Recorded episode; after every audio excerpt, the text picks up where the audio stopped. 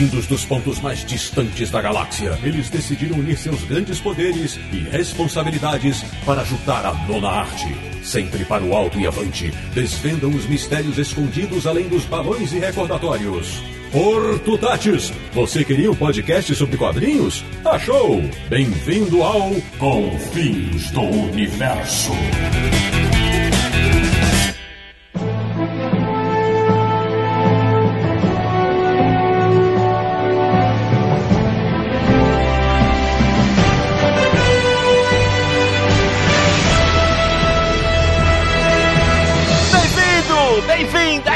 Começando mais uma edição de Confins do Universo, o podcast do site mais charmoso que fala de quadrinhos na internet, Universo HQ. Não só o mais charmoso, mas também o mais respeitado e o mais antigo, desde 5 de janeiro de 2000, levando informação, notícia, resenha, matéria, checklist pra você todo dia. E hoje o programa é especialíssimo. Vamos falar sobre Crise nas Infinitas Terras, a maior e mais famosa saga de super-heróis de todos os tempos. Para isso, de todas as galáxias vieram integrantes para compor nosso time. Eu sou o Sidney Guzman, falo de São Paulo e perto dos 50 estou muito mais perto da Terra 2 do que da Terra 1. De Petrópolis! O nosso Superboy, o garoto da Terra Primordial, Samir Daliato. Do longínquo confins do universo, monitorando os acontecimentos.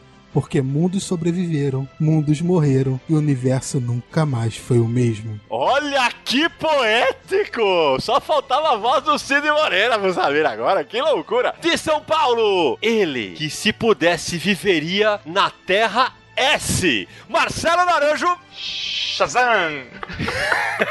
Você gostou, né, Naranjo? Boa, boa, boa. Só os entendedores entenderão. E de Luxemburgo, ele que no inverno europeu devora mais do que o universo de antimatéria, Sérgio Codespote. Sempre planejando a próxima destruição universal. Muito bem, meus amigos, prepare-se porque no próximo bloco nós vamos mergulhar na crise nas infinitas terras.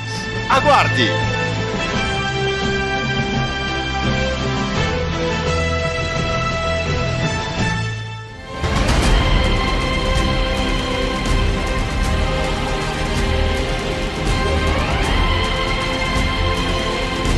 Meus amigos do Confis Universo, os leitores mais antigos sabem bem. Os leitores mais novos talvez não saibam, e por isso a gente vai falar com todo mundo. Por que, que a gente resolveu fazer este Confins do Universo sobre Crise nas Infinitas Terras? A saga é escrita por Marvel Wolfman e desenhada por Jorge Pérez. Porque em 2015, Crise fez 30 anos de existência. E a Panini aproveitando o ensejo, lançou em janeiro de 2016 uma edição definitiva, da qual nós vamos falar no final desse podcast, mas justamente para contextualizar para vocês por que Crise é tão importante. Por que, que ela é considerada a maior saga de todos os tempos? Porque foi o primeiro grande crossover que movimentou para valer uma editora. Ah, mas já teve outros, antes nós vamos falar daqui a pouquinho, mas foi o primeiro que literalmente mudou o status quo da editora. Status quo foi bonito, hein, Samir? Hã? Nome de banda, isso aí. Opa, eu pensei que era nome de personagem da DC da Terra 1914. Ó, que se bobear, existe uma Terra 1914. Vai saber, né? Você fica dando ideia, eles vão criar um personagem com esse nome pra próxima saga. No mínimo, já deve estar aparecendo. Então, justamente pra gente entrar no assunto crise, acho que a gente tem que primeiro falar o antes. Certo, Samir? Certo, Sidão, porque crises e multiverso tem tudo a ver, né? Uhum. Então a gente tem que falar sobre o multiverso da DC Comics, como que ele surgiu, por que que ele surgiu e como tudo isso levou à publicação de crise na década de 80. Especificamente em 85 nos Estados Unidos. E nós vamos falar daqui a pouco no Brasil, mas no Brasil saiu em 86. A DC Comics começou a publicar quadrinhos em 1935. 50 anos antes de Crise nas Infinitas Terras. Só que o universo de super-heróis foi criado em 1938, com a aparição do Superman em Action Comics número 1. Depois vieram Batman em 39, Flash em 40, Lanterna Verde, Mulher Maravilha, A Sociedade da Justiça. Tudo isso era uma fez parte de uma explosão de personagens super-heróicos que vieram a reboque do grande sucesso que foi o Superman. Com o final da Segunda Guerra Mundial, os quadrinhos de super-heróis tiveram uma queda de vendas e de interesse do público. Cai assustadoramente. É. Cai demais. No mesmo momento, teve um aumento nas histórias de crime e terror. Mas, no início início da década de 50, a mídia sofreu duros ataques que ligavam quadrinhos da delinquência juvenil. E para saber disso, você vai lá e ouça o Confins Universo número 2 sobre censura nos quadrinhos, um episódio imperdível, certo? É um episódio histórico que a gente fala tudo que aconteceu, a criação do selo de código de ética dos quadrinhos e tudo isso. Mas enfim, saindo de todo esse movimento, teve o ressurgimento dos super-heróis. Eles voltaram a ficar populares. Por quê? Porque começou a Era de Prata, quando a DC começou a relançar seus personagens. O primeiro herói a ser formulado foi o Flash. E nessa época, Marcelo Naranjo já estava em sebos, procurando quadrinhos. Há séculos que eu tô nessa, empreitada. Em 1956, eles reformularam o Flash, o só usava o mesmo nome e poder, mas o personagem era completamente diferente, uniforme diferente, e foi um grande sucesso. Então o Flash virou Barry Allen, é, depois veio o Lanterna, fizeram a mesma coisa com o Lanterna Verde, que não era mais um anel energético baseado em misticismo, era científico, né, com, com a tropa dos Lanterna Verde. Veio o Átomo, que é chamado de Electro no Brasil, o Gavião Negro. E vale dizer que o primeiro Flash, né, Samir? No Brasil é Joel Ciclone. É, no Brasil existe esse negócio de dar nomes diferentes pros personagens. É, enfim, causa muito mais confusão também. Aproveitando aí que vocês estão falando do Joel Ciclone, é pouco depois dessa fase que tem um crossover importante que tem um reflexo na crise, que é aquele crossover do Flash de dois mundos. É Porque tem o seguinte, essa reformulação também teve a versão modernizada da Sociedade da Justiça. Que era a Liga. Que é a Liga da Justiça. Tava tudo normal até aí, versões modernizadas dos heróis, tudo tranquilo. Isso. Mas os fãs antigos queriam ver os personagens que eles gostavam. É porque nerd é nerd em qualquer época, né, meu filho? E quem reclama de reformulação, ó, desde a década de 50 isso acontecia. E eu aposto que na, década de 30, quando surgiu o Superman, os caras já estavam reclamando antes dele surgir. Se não fosse a reformulação da Era de Prata, ninguém ia conhecer. Talvez o Flash nem existisse mais. É verdade, Tinha pode tido ser. Pro limbo. Isso você só pode saber na Terra 7014. É, porque lá é essa realidade que aconteceu. Mas aí, em Flash número 123, de 1961, a DC publicou a história Flash de Dois Mundos, onde promoveu o encontro do Flash da Era de Prata, o Barry Allen, com o Flash original da Era de Ouro, Jay Garrick. Andrei, que rufem os tambores!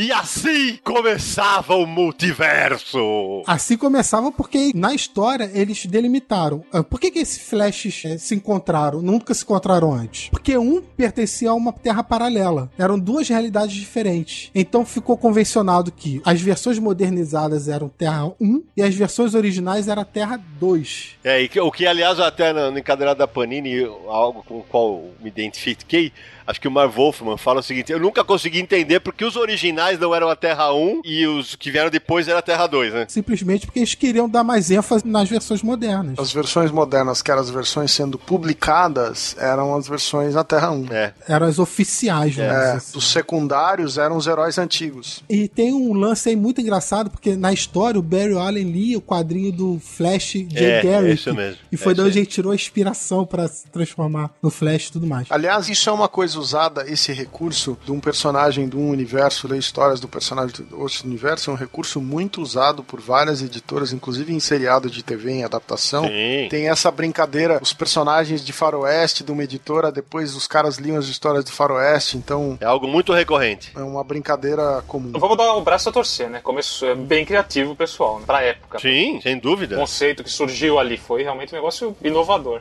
E isso acontece até hoje no Multiversity aí do Grant Morrison. Ele usa esse conceito, Eu tô roncando, peraí. Ah, oh, você falou Grant Morrison? Ah, tá, tá bom, vai. né, ele usa esse conceito de ler quadrinhos e como a leitura de quadrinhos interfere numa realidade ou na outra. Enfim, mas isso é pra depois. Acontece que, a partir que a DC, na época não chamava DC, mas enfim, a partir que esse conceito foi criado, foi uma explosão de terras alternativas. Porque aí cada história na revista da Lois Lane, na revista do Super-Homem, na revista do Batman, cada coisa que eles faziam alternativa, é, botava numa terra. É, cada história com uma realidade um pouco diferente já era logo jogado numa terra paralela. E, e Samir, na edição da Panini, no final tem uns extras, são bem legais, que mostram todas as terras feitas por um maluco lá, daqui a pouco eu vou lembrar o nome dele, em que ele catalogou todas as terras com as aparições. O que tem de terra criada só pra ter filho do super-homem com a Lois Lane é uma grandeza. Não tinha limite isso aí. É imenso isso. Criava uma história nova com alguém diferente e era uma terra nova. E a maioria das terras era assim, era só pra satisfazer aquela história específica. Por exemplo, tem uma aqui que eu lembro do Capitão Corisco, que é um um, um personagem parecido com o Shazam, com o Capitão Marvel, que eles Sim. fizeram, criam a história pra fazer o encontro dos dois. E inventaram que o cara chamava Capitão Corisco. Ele gritava Corisco e alguém gritava, você chupa, eu pisco, sei lá.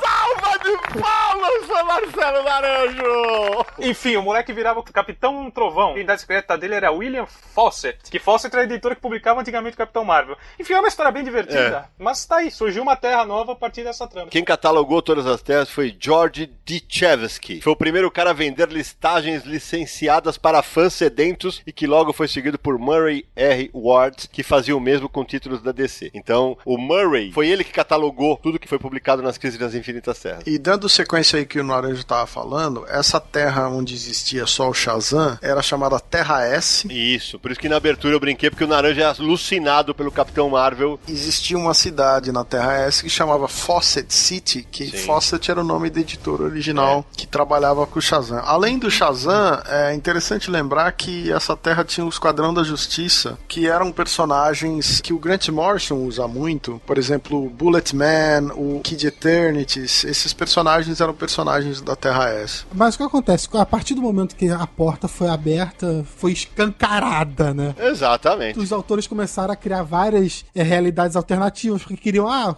a Liga da Justiça tem que ter um vilão novo, então cria o Sindicato do Crime. Onde que vive o Sindicato do Crime? Ah, sei lá, na Terra 3. Na Terra 3. Pronto. E aí a coisa ficou fora de controle, né? É isso aí. Mas as duas principais terras continuaram sendo Terra 1 e Terra 2. E os encontros entre essas duas terras ficavam cada vez mais frequentes, inclusive com eventos anuais da Liga da Justiça com a Sociedade da Justiça. Sim. Era um piquenique quase, praticamente. É, uma vez por ano eles criaram uma história É. em que as duas equipes se encontravam. E era um encontro que um visitava a terra do outro, enfim. Claro. Um visitava a terra do outro, aí a Canário Negro saiu da terra 2, veio pra terra 1, um, o arqueiro visitou a terra da Canário Negro, e isso. Bom, já, É, já esses lá. encontros viraram uma tradição anual na DC Comics. E eles se reuniam para resolver algum tipo de crise. Guarde Sim. esse nome. né? Exatamente. Eles sempre resolviam algum tipo de crise. E as histórias normalmente se chamavam tipo Crise na Terra 2 ou Crise alguma coisa, né? Crise no Planalto. Não, hoje não é sobre política. Deixa vai lá, vamos falar de outra Tem coisa. até uma edição que a Panini lançou em 2008 chamada Crise nas Múltiplas Terras, que traz Sim. uma coletânea de histórias dessa época. Bem lembrado. Então, depois disso, sempre novas terras sendo criadas e cada realidade alternativa virava uma terra paralela. E além dessas criações, como a gente já conversou no caso da Fawcett, quando a, a DC adquiria os direitos de publicação de uma outra editora, comprava uma editora ou qualquer coisa do tipo, Tome Terra Nova. eles absorviam os personagens criando uma terra nova para eles. Isso aconteceu, Samir, com os personagens da Charlton Comics. Da Charlton, que é o Besouro Azul, o Pacificador, o Questão, o Capitão Átomo. Só pra contextualizar os personagens da Charlton, que seriam os personagens utilizados por Alan Moore em O Watchmen, e a DC não deixa. Tanto que os personagens de Watchmen são análogos do da Charlton. Exatamente isso. Aí ele vai lá e cria as versões, até pra estabelecer o Capitão Átomo e o Dr. Manhattan, o Pacificador é o comediante, o Questão é o Rorschach, Coruja é o Besouro Azul, a Sombra da Noite é a Silk Spectre e assim por diante. Então, E só pra lembrar, os personagens da Carlton Comics apareciam na Terra 4. Na verdade, a primeira aparição dos personagens da Charlton dentro do multiverso foi já em crise. é Charlton ou é Calton, Sérgio? É Carlton Comics. Justamente tinha os personagens da Terra X, que era do Combatentes da Liberdade. Combatentes da Liberdade, exatamente. Queria acrescentar que a DC usou essa ideia de pegar as editoras e criar os universos. A DC aproveitou e fez a mesma coisa com os Elseworlds. Verdade. Cada um dos especiais que saía, que no Brasil se chamava a série Túnel do Tempo, né, os Elseworlds americanos, cada edição do Túnel do Tempo era representava uma terra diferente, um universo diferente. Uma, por exemplo, se é quando o Batman fez 50 anos, teve uma que o Batman, o Gotham by Gaslight, né?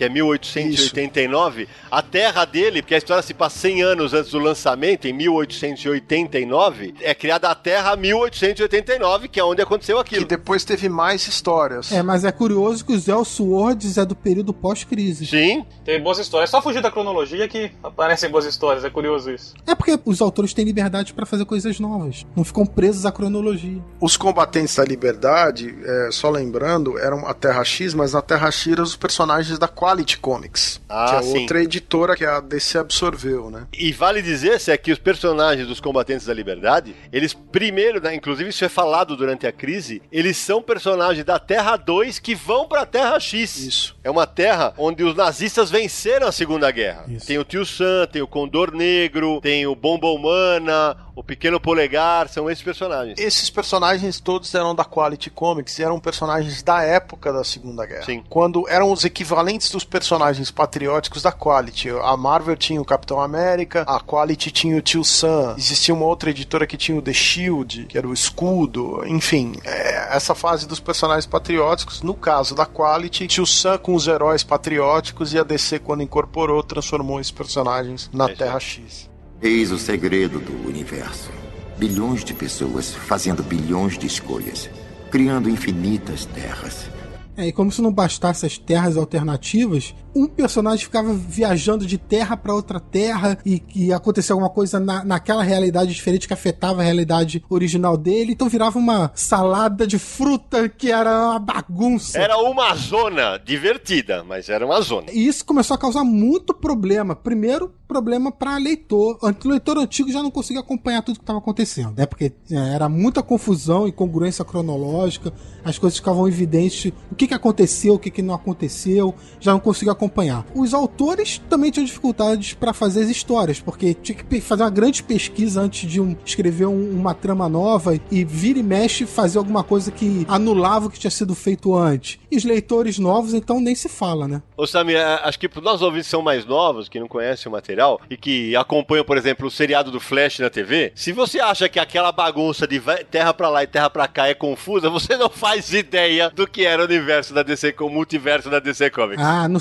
seriado do Flash tá tranquilo, por enquanto eles só estão falando de Terra 1 e 2. Ali tá uma tranquilidade, por enquanto. Eu não vou citar o que é, né? Mas só pra dar uma listadinha, tinha Terra 3, Terra 4, Terra S, Terra X, Terra C, Terra C negativa, Terra 12. Depois você tinha a Terra 1 alternativa, Terra 2 alternativa, Terra 5, Terra 6, Terra 15, Terra 17, Terra A, Terra B, Terra G, Terra Q. Chega, pelo amor de Deus, chega! Tinha a Terra primordial, Tinha. Era muito mais que 52, vamos falar a verdade. oh, era infinitas. E é engraçado que em crise, os outros heróis se, eh, se referem à Terra 1 como sendo a Terra principal, né? É. Superman é o maior herói de todos. Isso é estranho isso, né? Esse conceito é meio ridículo. Pra mim, a terra principal é a minha, evidentemente. Ah, mas uma Terra tem que ser a 1. É. Quem determina? Quem diz que o Capitão Marvel na Terra S O monitor. O monitor que você dando, eu moro na Terra S. Pra mim, a Terra 1 é a minha, as outras são as outras. Exato. É esse o ponto, acho que aí tá certo. Do nada você descobre que tem um monte de terra e olha, aquele é o maior herói de todos. Entendo, Conan? O conceito é meio ridículo, vou falar a verdade. Eu entendi, do ponto de vista de um personagem que mora em uma outra Terra, é estranho, sim, mas. É, exatamente. Jonathan Hickman, quando ele fez a versão Marvel agora da crise, que é essa guerra secreta que teve, ele usa exatamente o argumento de vocês. Cada terra tenta defender da destruição uma contra a outra, porque pra eles cada um a sua é a Claro. mais importante. Sim, Mas no caso de Crise nas Infinitas Terras, não era o caso de uma estar lutando contra a outra por sobrevivência. Era todo o universo. Todos eles estavam juntos no balaio, todos estavam sendo destruídos. Com toda essa confusão, decidiram fazer crise. Com toda essa zona que o Samir eh, apresentou rapidamente pra vocês, o que acontece é o seguinte: a DC ia fazer 50 anos, em 1985, de publicação, e eles queriam mudar a casa, reformular, porque achavam que estava zoneado. Então eles decidem que, pela primeira vez, eles iam rebutar. Ó, nem tinha computador ainda pra falar o rebutar na época, né? Mas iam reiniciar o universo. E é essa história que a gente conta no próximo bloco. Não sai daí.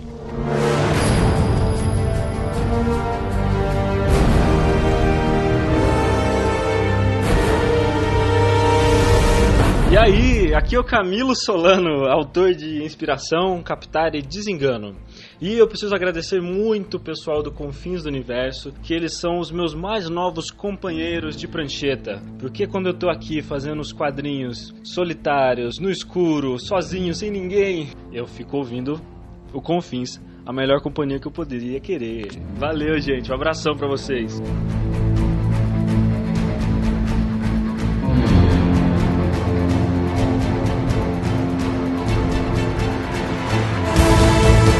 Você que é um leitor mais novo e sempre ouviu falar sobre essa tal de crise nas infinitas terras, por que, que ela é tão importante? Eu vou resumir. Crise nas infinitas terras está para os quadrinhos de super-heróis como a primeira trilogia de Star Wars está para a saga do George Lucas. Simples assim. Ela é muito importante. Ah, a gente vai questionar um monte de coisa da história daqui a pouco, mas você vai entender por que ela é tão importante com o meu amigo Samir Naliato. As sementes de crise foram plantadas lá em 1981, porque o Marv Wolfman, o escritor da saga, como vários leitores e outros autores, estava incomodado com toda essa confusão que acontecia no universo DC. E foi quando ele respondeu uma carta de um leitor na revista do Lanterna Verde questionando os acontecimentos da história. E tem essa carta no- na edição da Panini. Exatamente, tem essa carta lá na edição da Panini. E aí ele começa a pensar, pô, como é que eu posso simplificar esse universo? Como é que eu posso tornar a leitura mais fácil para todo mundo? E aí ele começou a elaborar o que viria a ser a história da crise. E, e tem uma curiosidade, né, Samir? Porque ele conta né, nos extras ali da, da edição da- que saiu agora no Brasil que quando ele era garoto, ele tinha o sonho de fazer uma saga gigantesca com todo mundo e que ele tinha um personagem chamado Bibliotecário, né? Esse personagem que evolui e se transforma no monitor depois. É, exatamente isso. E a história, ela foi criada com o nome provisório de A História do Universo DC, não como crise. É, esse era o primeiro nome. Samir, quando você fala, ah, começou a ser planejada, é legal os nossos ouvintes saberem disso. A história foi concebida, sim, durante quatro anos. Foram quatro anos de pesquisa. Pesquisando quais todos os personagens de todas as terras, como é que eles iam interagir, o efeito pra juntar todo mundo. Na verdade, eles tiveram que ler todas as edições. Sim. Eles tiveram É que ler mesmo. todas as revistas para poder fazer uma lista de personagens e o que acontecia. E é bom a gente lembrar que não tinha internet, né? Não, tinha que pegar lá na biblioteca da editora e ficar lendo revista, revista e fazer anotação no papelzinho.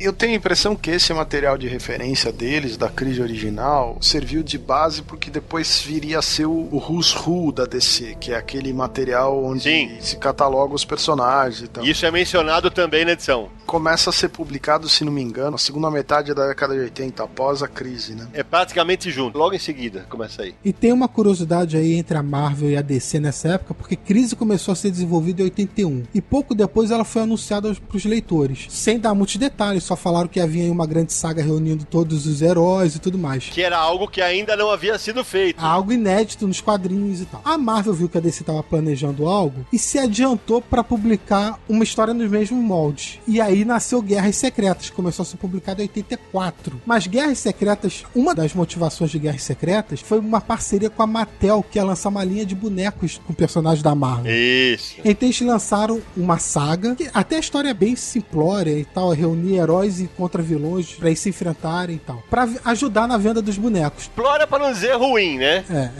Não, aquele Beyonder é, é tão poderoso que é retardado. né? Acontece que o projeto da DC era um trabalho muito mais hercúleo, né? Vamos dizer assim. Era, realmente tinha um plano definido com uma razão de ser. E como demorou tanto essa pesquisa e desenvolvimento, chegou um momento que eles falaram: e aí, quando é que isso vai sair? Aí o Marvel Wolfman falou: pô, em 1985 a DC completa 50 anos. Vamos aproveitar e a gente começa a publicar nesse ano. E aí a saga foi publicada de janeiro a dezembro de 85. Eis o segredo do universo.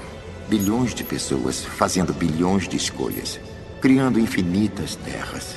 É legal dizer Guerra Secreta sai antes, porque o Jim Shooter, que era o, o todo-poderoso da Marvel, fala, pô, vamos passar a perna nele, já que temos esse negócio da Mattel, vamos lançar antes da DC. Mas, Samir, dado esse contexto, o que era a sinopse de Crise nas Infinitas Terras? Quer dizer, que depois passa a se chamar Crise nas Infinitas Terras. A história é a seguinte: existe um multiverso, infinitas realidades alternativas. ênfase no infinitas. É. Como o Naranjo falou, qualquer um que criasse um personagem criava, abriu uma terra nova. Exatamente. Aliás, o título foi uma sugestão de George Pérez, que lembrou Ah, é. das histórias dos encontros da Liga com a Sociedade da Justiça. E aí, meu amigo ouvinte do Convite, você lembra quando o Samir Aliato lá, alguns minutos atrás, falou atenção para a palavra crise? Pois é. Pois é, aí nasceu a crise, só que em vez de ser crise na Terra 1 ou crise na Terra 2 ou que seja, foi crise nas infinitas terras do multiverso. George Pérez, que já trabalhava com Marvel Wolfman nos Novos Titãs, Eles fizeram uma série muito elogiada com os Novos Titãs. E a história mostra uma onda de antimatéria consumindo essas realidades alternativas, destruindo uma a uma. E aí esse ser chamado Monitor decide reunir um grupo de heróis para enfrentar a ameaça para que o universo não seja todas as realidades extintas completamente, né? E foi com Crise nas Infinitas Terras que eu aprendi conceitos científicos como antimatéria e multiverso, que são temas estudados por cientistas no mundo real. Não dá pra negar.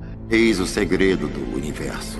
Bilhões de pessoas fazendo bilhões de escolhas, criando infinitas terras.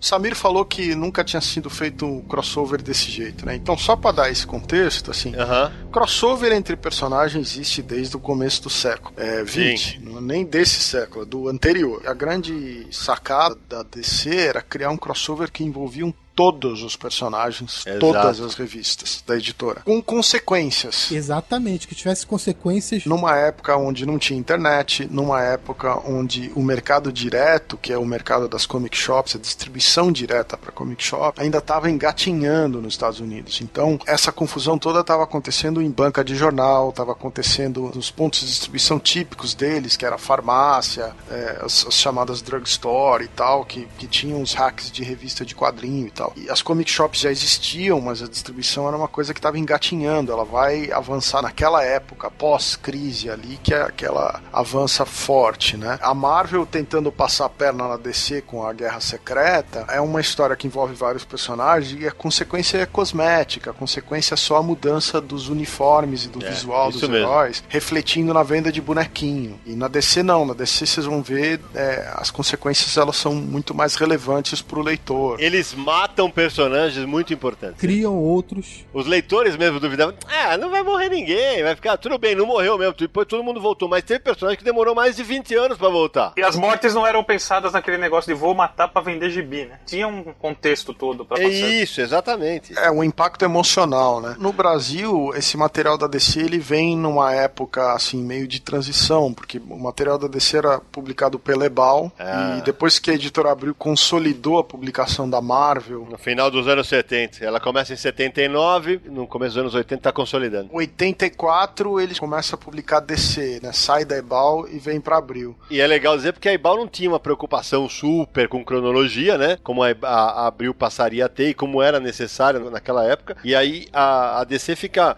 Acho que um ano, um ano e pouquinho sem ser publicado no Brasil, até que Abril pega as revistas de novo. E começa, naturalmente, os mixes não eram como os quadrinhos saíam na época. Eram histórias mais antigas. E tem grandes lacunas. A cronologia Sim. da DC, ao contrário da Marvel, assim, não ao contrário, mas pior que a Marvel. O Brasil tem buracos imensos. Se a cronologia da DC já é confusa, imagina no Brasil.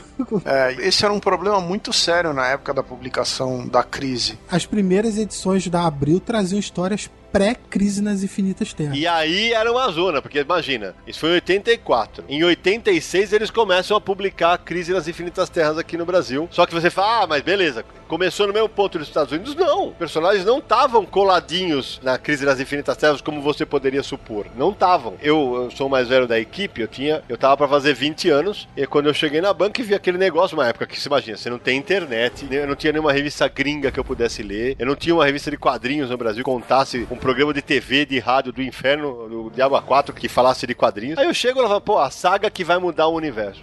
Legal. Quando eu li o primeiro número, cara, aquilo foi uma bomba na minha cabeça. Eu falei, que é isso, velho? Como assim? O que, que esses caras vão fazer? Eu juro, será que eles vão matar personagem mesmo? E foi uma loucura acompanhar aquilo, porque foi dividido nas revistas de linha. Nara, você tem todas aí, Nara? Sim, foi no ano de 1987. Ah, foi 87, eu achava que era 86. Aí. Começou em Novos Titãs 12, Super-Homem 34, Super Amigos 24, Super-Homem 35, Super Amigos 25, Super Power 5, que é aquele com a Supergirl na capa, né? Teve duas histórias da trama nesse número. Super-Homem 36, Super Amigos 26, Novos Titãs 15 e as duas últimas partes em Super-Homem 37. Isso também acho que foi uma estratégia da Abril para tentar fazer com que saísse quase que semanal a revista, né? Em vez de durar um ano de publicação, É verdade. você lia a revista em 12 edições, você Foi, tinha que comprar verdade. vários títulos, você tinha que comprar várias revistas diferentes, mas a revista saía em 12 semanas. É, e eu fico imaginando, Zé, porque pros leitores mais novos, que estão acostumados com essa praticidade novidades hoje. Ah, sai nos Estados Unidos, vai lá e compra. É, atenção que eu falei, compra na Comixology, baixa, é, tá? Então você não, não pirateia, né? Que eu não falei.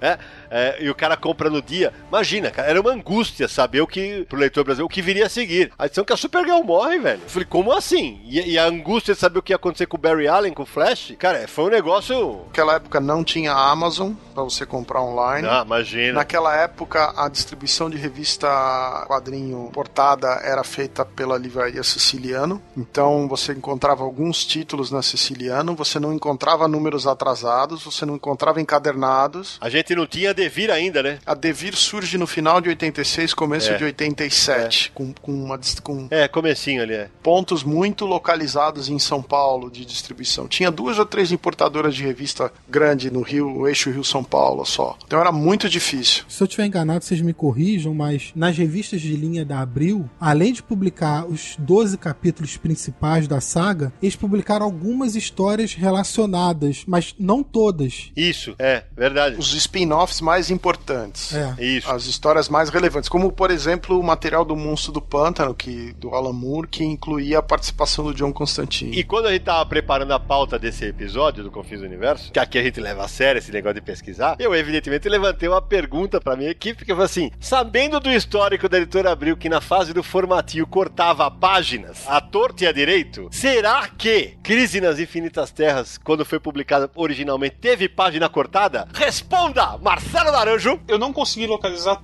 todas as edições da Abril. Por exemplo, esse Super-Homem que saiu as duas últimas histórias eu não achei. Mas das que eu localizei, eu vi aqui que a página 250 da edição definitiva da Panini, na primeira publicação da, pela Abril de Crise, ela foi cortada. É, essa página mostrava dois alienígenas chegando para conversar com a Estelar, pedindo para ela voltar pro planeta dela. Ah. Como o momento cronológico dos Titãs possivelmente não era o mesmo, eles omitiram essa página. Sem falar que foi publicado em formatinho, então muito diálogo e recordatório, ou era simplificado demais. Era condensado era reescrito. Várias coisas. Várias... Tem uma passagem que o Naranjo também levantou na pesquisa, que é o Flash está vivendo no futuro, não é isso, Naranjo? E na edição da Abril fala assim: ah, eu estou viajando por outras terras e o problema está igual em todo lugar. Nossa, o Flash é impressionante como praticamente todos os diálogos do Flash tiveram alterações. Porque não foi publicado uma fase anterior dele aqui, que é o, o, o julgamento Sim. dele por ter matado o Flash Reverso, e posteriormente ele foi viver no futuro. Com a Iris West. Com a Iris. É, é uma longa história, né? Mas como não saiu isso, tudo que ele mencionava isso era Sim. omitido. Então, mas isso é resultado desse buraco de cronologia que a gente mencionou. As principais, os principais personagens da DC têm muitos buracos na publicação nessa fase pré-crise. Mas o mais louco, Sec, é que aqui no Brasil a gente acabava lendo a história que os editores queriam que a gente lesse. Ah, sim. A primeira vez que eu li a crise eu achei que era uma coisa, depois eu descobri que era outra. Deixa eu tentar pensar aqui com a cabeça dos editores da Abril. Sim. Como Crise era uma saga que rebutava o universo, eles falaram: foda-se, publica é. isso porque o que vier depois não vai ter nada a ver mesmo. Também, como é que eles iam adivinhar que ia surgir internet, essas coisas, né? Não tinha como. Tá. Essa lógica não se sustenta porque no período pós-crise, quando tem o reboot dos personagens, eles fazem uma seleção do que vale a pena ser publicado. E tem um monte é. de revista que é cortada dessa seleção. Achei. O Flash Vivendo no Futuro, na edição da Panini da Crise, ele fala o seguinte: Estou vivendo aqui faz só um mês, um mês de felicidade, de esperança. O mesmo quadrinho na abril, em todas as eras que visitei, o problema é igual. Sensacional! Só que não! Pra época, eu até entendo o que Abril fazia. Faz sentido pra época, pra hoje. É, não, é, realmente é o que eu falei. A gente lia outra história. Eis o segredo do universo. Bilhões de pessoas fazendo bilhões de escolhas, criando infinitas terras aproveitar o ensejo, acho que valia a gente falar agora de todas as publicações da crise no Brasil, né? Depois a Abril lançou duas vezes o encadernado, não foi? É isso que eu ia falar. A Abril publicou o encadernado em formatinho em 1989, em três edições, não em 12, em três. Depois em 96 de novo. A crise só foi publicada no seu formato original, americano, bonitinho. Sem cortes. Sem cortes e tal. Quando a Panini assumiu, em 2003 lançou a saga em duas edições e agora esse ano na edição definitiva definitiva. E aí já com nova tradução. A primeira edição da Panini é de quando? 2003. 13 anos depois. É, e a Panini retraduziu, pra edição de 2003 eles retraduziram o que tava na Abril. E pra 2016 eles retraduziram o que tava na edição deles mesmo de 2003. Não, e eu espero de verdade que essa edição da crise, porque... Eh Eu, eu conversei bastante com o pessoal da Panini. É, é ok, tinha o advento dos 50 anos a, da crise, que a Panini acabou saindo um ano atrasado, porque acho que por causa da, da, impressão no Oriente deve ter chegado mais tarde, talvez tenha sido isso. Mas o que o importante é que a edição tá aqui, né? Mas que acho que gancho perfeito para lançar a, é, a crise teria sido a visita do Jorge Pérez em 2013 no Brasil, não foi? É, aí seriam dois anos é. dos 30 anos de crise. Mas de qualquer maneira, o que eu espero que aconteça é que essa edição de, de crise fique como o Watchmen, como o Cavaleiro das Trevas, que fique sendo reimpressa para sempre, porque é um material. Esteja sempre em catálogo, é. Isso, porque é um material que merece estar em catálogo, é um material que precisa estar em catálogo. Tem muita gente que está começando a ler super-herói por causa de seriados, por causa dos filmes e tal, e que não tinha acesso a esse tipo de material. Que a crise das Infinitas Terras permaneça durante um tempão aí nas livrarias, né? E tem uma curiosidade que no Brasil, Crise foi encadernado antes dos Estados Unidos. É mesmo? Um formatinho? Porque a Abril lançou o encadernado em formatinho em 89. Não foi encadernado em uma edição, foi em três, mas foi encadernado. Nos Estados Unidos só saiu em 98, porque a DC tinha medo de lançar encadernado de Crise. Olha que curioso. Porque a história não era completa do ponto de vista deles, porque a história tinha os spin-offs dos personagens. Não, e eles tinham medo de como seria a aceitação do público para uma história que não teria tanta influência e tudo mais pelo que eu falei do contexto, naquela época que a gente está conversando, a maioria das histórias soltas americanas, elas não eram encadernadas como hoje. Isso. Só as grandes sagas recebiam esse trabalho de encadernação, saíam no que eles chamam de trade paperback, os, os TPBs, e assim, só minissérie fechada, arcos de histórias específicos, e não existia um trabalho desse departamento de encadernados como existe hoje, que está sempre disponível, está sempre nas livrarias dias. É. Era um negócio assim, vai sair, tem uma tiragem limitada, comprou, comprou, não comprou, tchau. Para o nosso ouvinte entender como é que era a realidade do mercado brasileiro na época, primeiro porque em formatinho era muito difícil de você encadernar alguma coisa, porque como ele saía numa revista que tinha várias outras histórias, não dava. Por quê? Porque no Brasil o encadernado não era uma nova impressão, geralmente era o que voltava do encalhe, por minisséries. Elas voltavam do encalhe, o que não vendia ficava lá no teu estoque, o pessoal arrancava as capas, usava uma capa nova, refilava, que é cortar o papel, por isso elas são um pouco menores do que a edição americana original. Pra pôr cola. E, e colocava cola e mandava de novo pro mercado. No caso da crise, quando a Abril lançou em formatinho, foi uma reimpressão da história. Por isso, sim, tem a página que o Naranjo falou que foi cortada. No material americano, os encadernados, eles são realmente encadernados. Isso. Eles são impressos em papel melhor. Em... Ah, hoje no Brasil também. Mas naquela época, quando você falava de uma edição encadernada americana, você falava de uma edição que tinha uma capa cartonada melhor. A edição americana era uma edição muito baratinha, papel jornal, impressão muito vagabunda. As edições em formatinho no Brasil tinham impressão melhor, principalmente a fase da Abril de 79 para frente, né? Se você comparar uma revista solta americana, que tinha uma história só, com uma revista em formatinho brasileira, o papel e a qualidade da impressão na edição brasileira são superiores que as edições americanas do começo da década de 80 em papel jornal normal. Quando eles lançavam no encadernado, era uma edição mais caprichada, a qualidade da impressão, o papel interno tal vinha uns extras. É, o cara fazia um texto na abertura, tinha texto no final, essas coisas. Então não sai daí, meu amigo do Confis Universo. A gente já volta para discutir a história de Crise nas Infinitas Terras para quem leu e até para quem não leu. Não sai daí.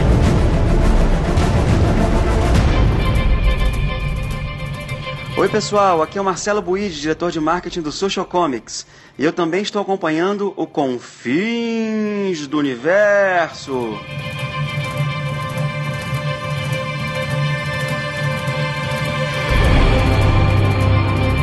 Volta com o Confis Universo, agora nós vamos falar da história e eu vou puxar de cara o Naranjo na conversa, porque quando ele terminou de ler, o Naranjo mandou um WhatsApp para mim falando assim: em 85 parecia mais divertido. E eu sou obrigado a concordar com ele, porque, cara. Eu discordo. Eu não, eu, eu concordo. Discordo. Eu concordo. Até porque são 30 anos a mais de leitura, é, que gente, cada um de nós tem. Eu acho que tem muitos pontos. Ah, mas você não pode ler se desapegando, tirando o contexto de quando foi publicado, 85. Evidentemente, é exatamente. A gente não vai tirar o contexto. Nós vamos discutir aqui algumas coisas, como por exemplo, furos gigantes de roteiro. Existem isso aqui na época. Eu, como fã, confesso que eu não via nada embasbacado com aquilo tudo. Pra mim, o que era muito interessante é que era uma oportunidade de conhecer o universo DC na íntegra. Tinha um monte de Isso, coisa que exatamente. você ou não conhecia ou tinha visto muito pouco. Então você ficava, que personagem que é esse, que personagem que é aquele. Não, e era um desespero, sério. Daqui a pouco aparecia a legião dos super-heróis, com aquele monte de super-heróis que você não conhecia. Apareciam os cowboys, os personagens de guerra, e a gente não conhecia nada, cara. Então foi uma oportunidade de apresentar incrível. É por isso que Crise, pra mim, eu gosto tanto. Porque foi- comigo foi exatamente isso que aconteceu. Porque quando eu li Crise, eu não conhecia metade dos personagens que aparecem. Idem, idem. Mas a, a crise me abriu a oportunidade de saber quem eram aqueles personagens, de buscar mais sobre eles e de saber a história da DC. Acho Não, que isso, aconteceu com muita gente no Brasil, né? Nesse caso, o lance- na época, o lance de não terminar no mesmo número era até divertido, porque realmente criava uma Opa, expectativa. se criava, Falava, o que, que vai acontecer aqui? Agora, sobre todos os personagens, quando a gente olha o formatinho e o formatão, Aham. gente, a arte é uma tristeza verdade. no formatinho. Você não reconhece vários personagens. No formatão você, você olha, é tal, você identifica, né? E é um pecado com a arte do Pérez, né? Que tá maravilhosa, de- diga-se de passagem. Mas além da arte ser maravilhosa, vamos tirar o chapéu pro cara, porque você fazer a pesquisa de qual é o uniforme de tudo quanto é esse personagem. Impressionante. Desenhar todos eles. E o colorista, cara. Essa época ainda se fazia guia de cor, porque não era colorido por computador. Então alguém tinha que indicar qual era a cor de todos esses uniformes, quadro por quadro, pro colorista não errar as cores. Porque senão, às vezes, você erra uma cor aí e você não reconhece mais o personagem porque mudou a cor do uniforme, né? Nos extras tem uma, uma parte que o Jerry Ordway, que ele assume a arte final em determinado momento, ele fala que ele estava enlouquecido de trabalho e tal. Aí ele não tinha, muitas vezes, o roteiro, o guia do Marvel Wolfman, né, tal, e ele só vinha a arte do Pérez. Ele recebia duas páginas por dia pelo correio. Aí ele pega, que tem uma cena que ele vê dois personagens e fala, putz, o George errou. Ele desenhou duas vezes o cara de barro. E tava no preto e branco, era o Plasmus e o cara de barro. É, porque é impossível do cara saber. Eram dois personagens diferentes que a DC tem com um visual muito parecido, né? Mas o George Pérez sabia qual eram quais os personagens. Ele sabia, e aí ele refaz. E aquilo que aconteceu com a gente ontem. Achamos o Caçador de Marte vermelho, né? É verdade. E aí o Samir matou, não é o Caçador de Marte, é- mas é um personagem que fisicamente era muito parecido, chamado Jen. Interessante. que eu confesso, eu nunca detalhes. tinha ouvido falar. Ele não era É. famoso nem antes de crise, nem ficou depois. Então- Exatamente. Mas é porque o lance, a crise, a gente comentou em off, é uma ode a DC. Sim. Então todo personagem é enfiado na história de alguma maneira. Exatamente. Às vezes aparece num quadrinho, no plano de fundo. Eles tentaram inserir o máximo de personagens possíveis na história, porque pra muitos deles seria a última vez que você veria. Então tá lá tudo que você pode imaginar. Às vezes nem faz muito sentido na história, mas tá lá. Agora, independente da cronologia, deixar o Hal Jordan fora, fala pra mim. Não, mas vou te contar. Pensa no desafio do Marv Wolfman. Ele tinha que remodelar o universo dentro do que estava acontecendo na época. O Flash estava exilado no futuro por causa de um julgamento. O Hal Jordan estava, entre aspas, aposentado. O Átomo tinha perdido a capacidade de encolher. Ele encolhe na história graças a um raio miniaturizador do super-homem. E tá com um uniforme diferente. Quer dizer, o desafio do Marv Wolfman foi uma... Por isso que eles tiveram que ler durante quatro anos mesmo, cara. Era coisa pra cacete. Eis o segredo do universo. Bilhões de pessoas fazendo bilhões de escolhas, criando infinitas terras. Como a gente tava falando do lance do contexto, que eu falei, eu continuo adorando a história, pra mim ainda é a maior e mais importante saga de super-heróis. Só que tem um monte de pontos que quando você lê hoje, mais experiência, que é impossível não contestar. Por exemplo, o monitor reúne uma equipe inicial pra combater o mal que vem do universo de antimatéria. A equipe inicial é só pra proteger o equipamento que ele construiu em Isso. cada terra pra levar pra aquele nuloverso. Uma das equipes mais chinfrins que eu vi na vida. Tinha o Superman da Era de Ouro, pô. Então, Ok, Superman da Era de Ouro, vamos continuar. Besouro Azul, Solovar, macaco da. Que, se não me engano, na edição original americana teve o nome escrito errado várias edições. Manto Negro, o Lanterna Verde, John Stewart, que estava acabando de assumir o posto. Era um Lanterna Verde. Fraquinho, né? Mas era o da época. Dr. Polaris, o Arion, de Atlanta, que era um mago, a Nevasca o Nuclear, a Flamejante, a Vesper da Legião, o Psimon, o Geoforça e o Cyborg. É, convenhamos, é uma equipe de segunda linha.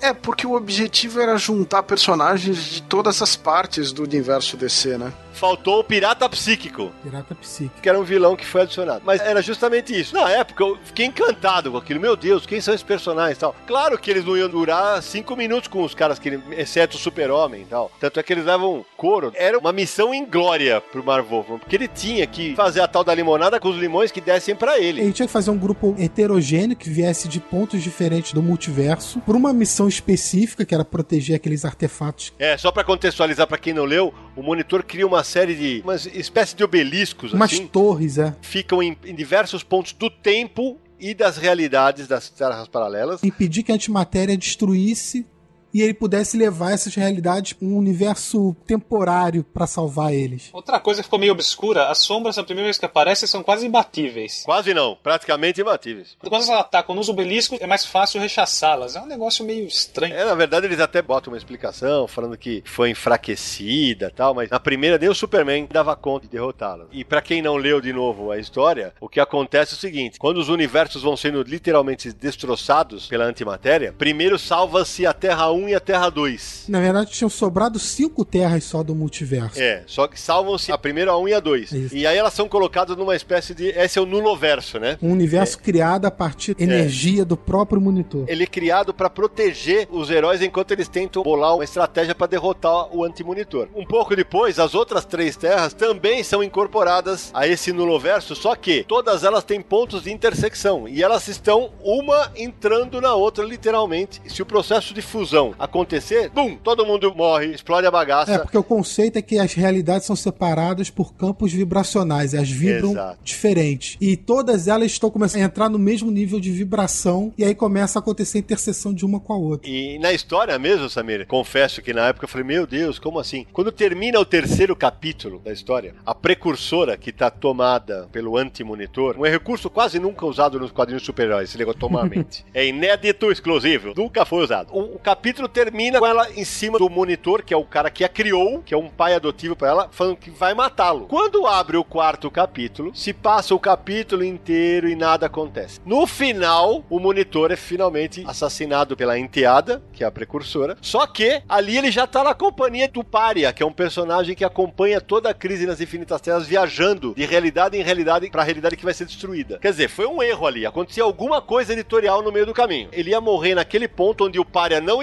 estava e, evidentemente, se esqueceu disso. Isso foi encadernado. Ah, pode, pode falar, mas a história é contada retroativamente, mas não é, porque quando tem a cena na terceira parte que ele vai morrer, ele não tem o Pária do lado dele. No final das contas, no final de crise, a Terra única que sobrevive é uma fusão dessas cinco que a gente mencionou, que é a Terra 1, 2, 4, que é a dos personagens da Charlton, com o Besouro Azul e tudo mais, a S, que é do Capitão Marvel, Capitão Marvel. e o X dos Combatentes da Liberdade. Pra quem de novo não leu, começa aquela zona de que tinha Clark Kent nas duas terras, só pode sobrar um. Tinha Robin nos dois. Aí começa um festival, né? Tanto de matar personagem, quanto de coisas que hoje parecem mais incongruentes, como, por exemplo, ter dois Clark Kents na mesma terra. O Marv Wolfman explica, assim, dentro do que acontece. E aqui vale aquela brincadeira, Sérgio. Qual foi a regra que o Marv Wolfman se impôs quando começou a série? É, ele não ia matar nenhum personagem que tivesse sido criado antes da data de nascimento dele. É, ou seja, todos da Terra 2 estavam livres. Ele acha uma maneira de preservar os personagens sem os personagens morrerem. Pantera da Sociedade da Justiça, ele fica aleijado, mas ele não morre. Me ocorreu agora, Sérgio, que no fim das contas, tem um que morre. O Arqueiro Verde da Terra 2 morre. O Lex Luthor da Terra 2. Ele, quando o Brainiac tá com o Lex Luthor fazendo o plano dos vilões, ele diz por que, que não é ele que tá lá. O Brainiac fala que não precisa de dois e mata ele. Ah, verdade. Isso mesmo. Eu acho que ele se refere mais aos heróis principais, né? Mas o que acontece nos extras tá bem definido isso. é Quando ele começa a trocar cartas com os editores da época, ele fala tal, que ele não queria matar nenhum tal. E o Roy Thomas ele sugere que alguns personagens podiam morrer. O Arqueiro Verde tinha que morrer porque não podia ter dois Arqueiros Verdes depois. Lex Luthor tinha que morrer porque não podia ter dois Lex Luthor depois. Mas ele consegue salvar o super-homem da outra terra. Mas, mas o Super-Homem é o Super-Homem, né? É o primeiro. Não, essa tá furada, Samir, porque ficam os dois Hawkmans, que aqui no Brasil, o da Terra 2 é Falcão da Noite e o da Terra 1 é Gavião Negro, os dois ficam vivos. Mas o Falcão da Noite é parte da Sociedade da Justiça, que na nova realidade foi a primeira era de herói. Não tá na mesma vivendo no, no mesmo momento histórico. É, eles não estão agindo ao mesmo tempo. Não, mas o Arqueiro Verde também é da Sociedade da Justiça. É igual o Flash, o Joel Ciclone. O Arqueiro Verde também é da Sociedade da Justiça. Sim. Mas não no mesmo período histórico depois da crise. Sim, ele é da Sociedade da Justiça antiga. Isso. Ele podia ter perfeitamente ter ficado no mesmo caso. Que o- os editores da época possivelmente deram sinal pra matar. Qual era o nome do Arqueiro Verde da Terra 2? Oliver Queen. Então, como é que vai ter dois Oliver Queen? O Flash não era o Barry Allen, era o Joel Ciclone. Eles tiveram que dar um fim nos heróis que eram muito problemáticos. É, e o Superman se explica. O Superman da Terra 2 tinha que salvar o personagem pro Geoff Jones cagar lá na frente, mas isso é assunto pra daqui a pouco.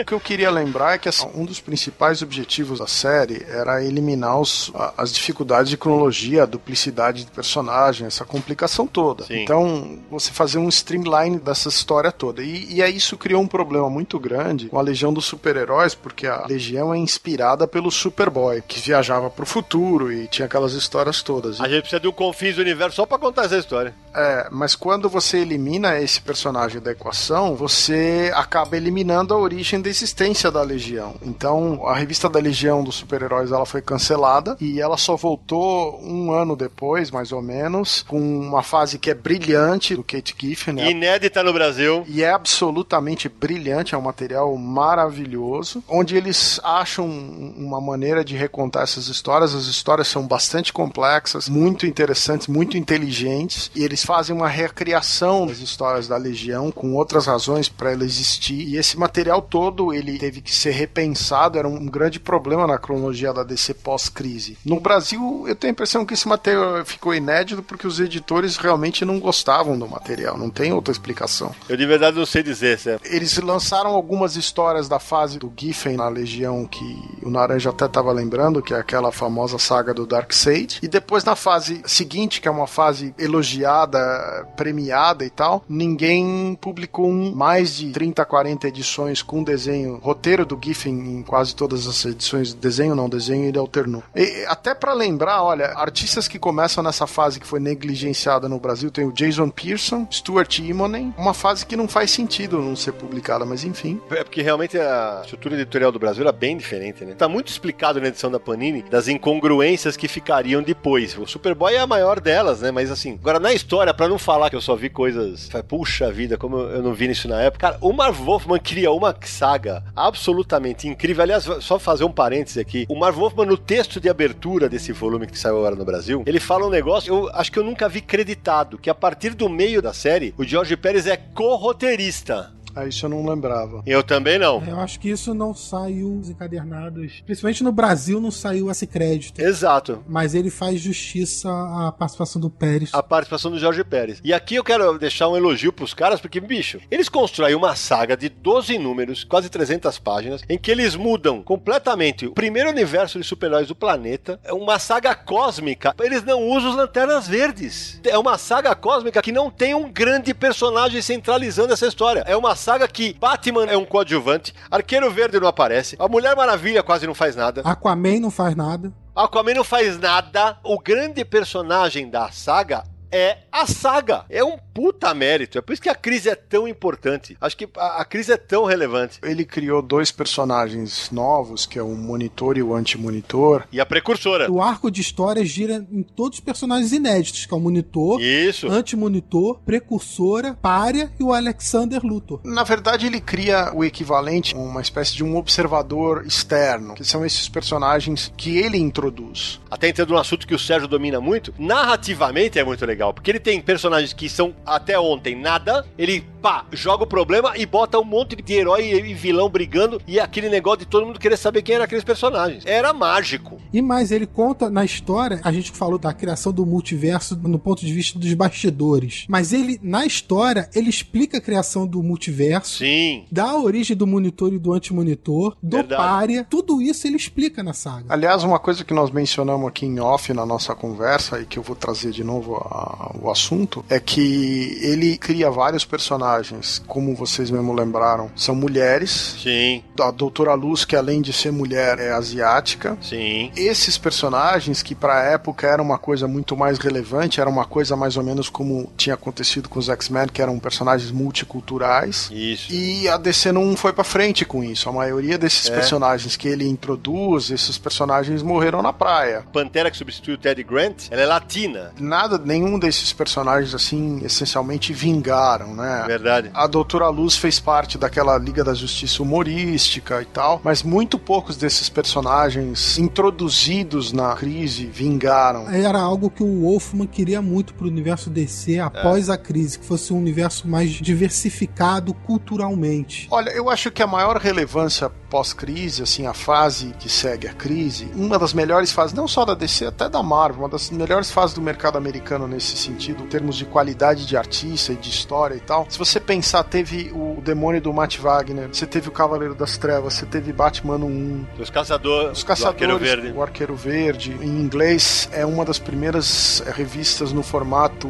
que eles depois Prestige. vão chamar de Prestige, que é o Longbow Hunters no, no título original. Quer dizer, você começa a ter eh, essas coisas mais diferenciadas, esses produtos diferenciados. Exatamente. É uma fase bem legal, inclusive algumas minisséries que não tinham absolutamente nada a ver com a crise, mas que esse interesse novo nos personagens da DC e essa qualidade dessas séries, você começa a ter uns lançamentos aí diferentes que resultou até em Watchmen, em V de Vingança, em séries assim que foram publicadas. né? O maior lançamento pós-crise pela publicidade na época foi o Superman do Burn. Mas esse é um ponto que eu quero entrar daqui a pouquinho. Quando a gente for encerrar o assunto crise, eu quero entrar daqui a pouquinho, que o Samir vai amarrar direitinho essa história, porque que era uma coisa que o Wolfman queria e não foi feito. Eu só queria voltar aqui pra nossa história pra dizer uma coisa. Por exemplo, uma coisa que pra mim era inconcebível. A saga é cósmica. O mundo vai acabar. Cara, o Darkseid, ele só entra no final pra falar: Oi, e vou jogar um raio em você. Pau. Isso. Mais nada. Antes disso, o, o antimonitor não conseguia vê-lo porque eu escondi apocalipse dele, tá? Pegadinha do malandro. Convenhamos, né? Foi uma saída bem mequetrefe. Mas se você quer ver o confronto entre Darkseid e Anti-Monitor, leia os 952. Eu, eu devia ter ficado quieto. Que de novo só tem o nome, pelo jeito. Coisa que eu vou lhe dizer que é sensacional. Eis o segredo do universo. Bilhões de pessoas fazendo bilhões de escolhas, criando infinitas terras.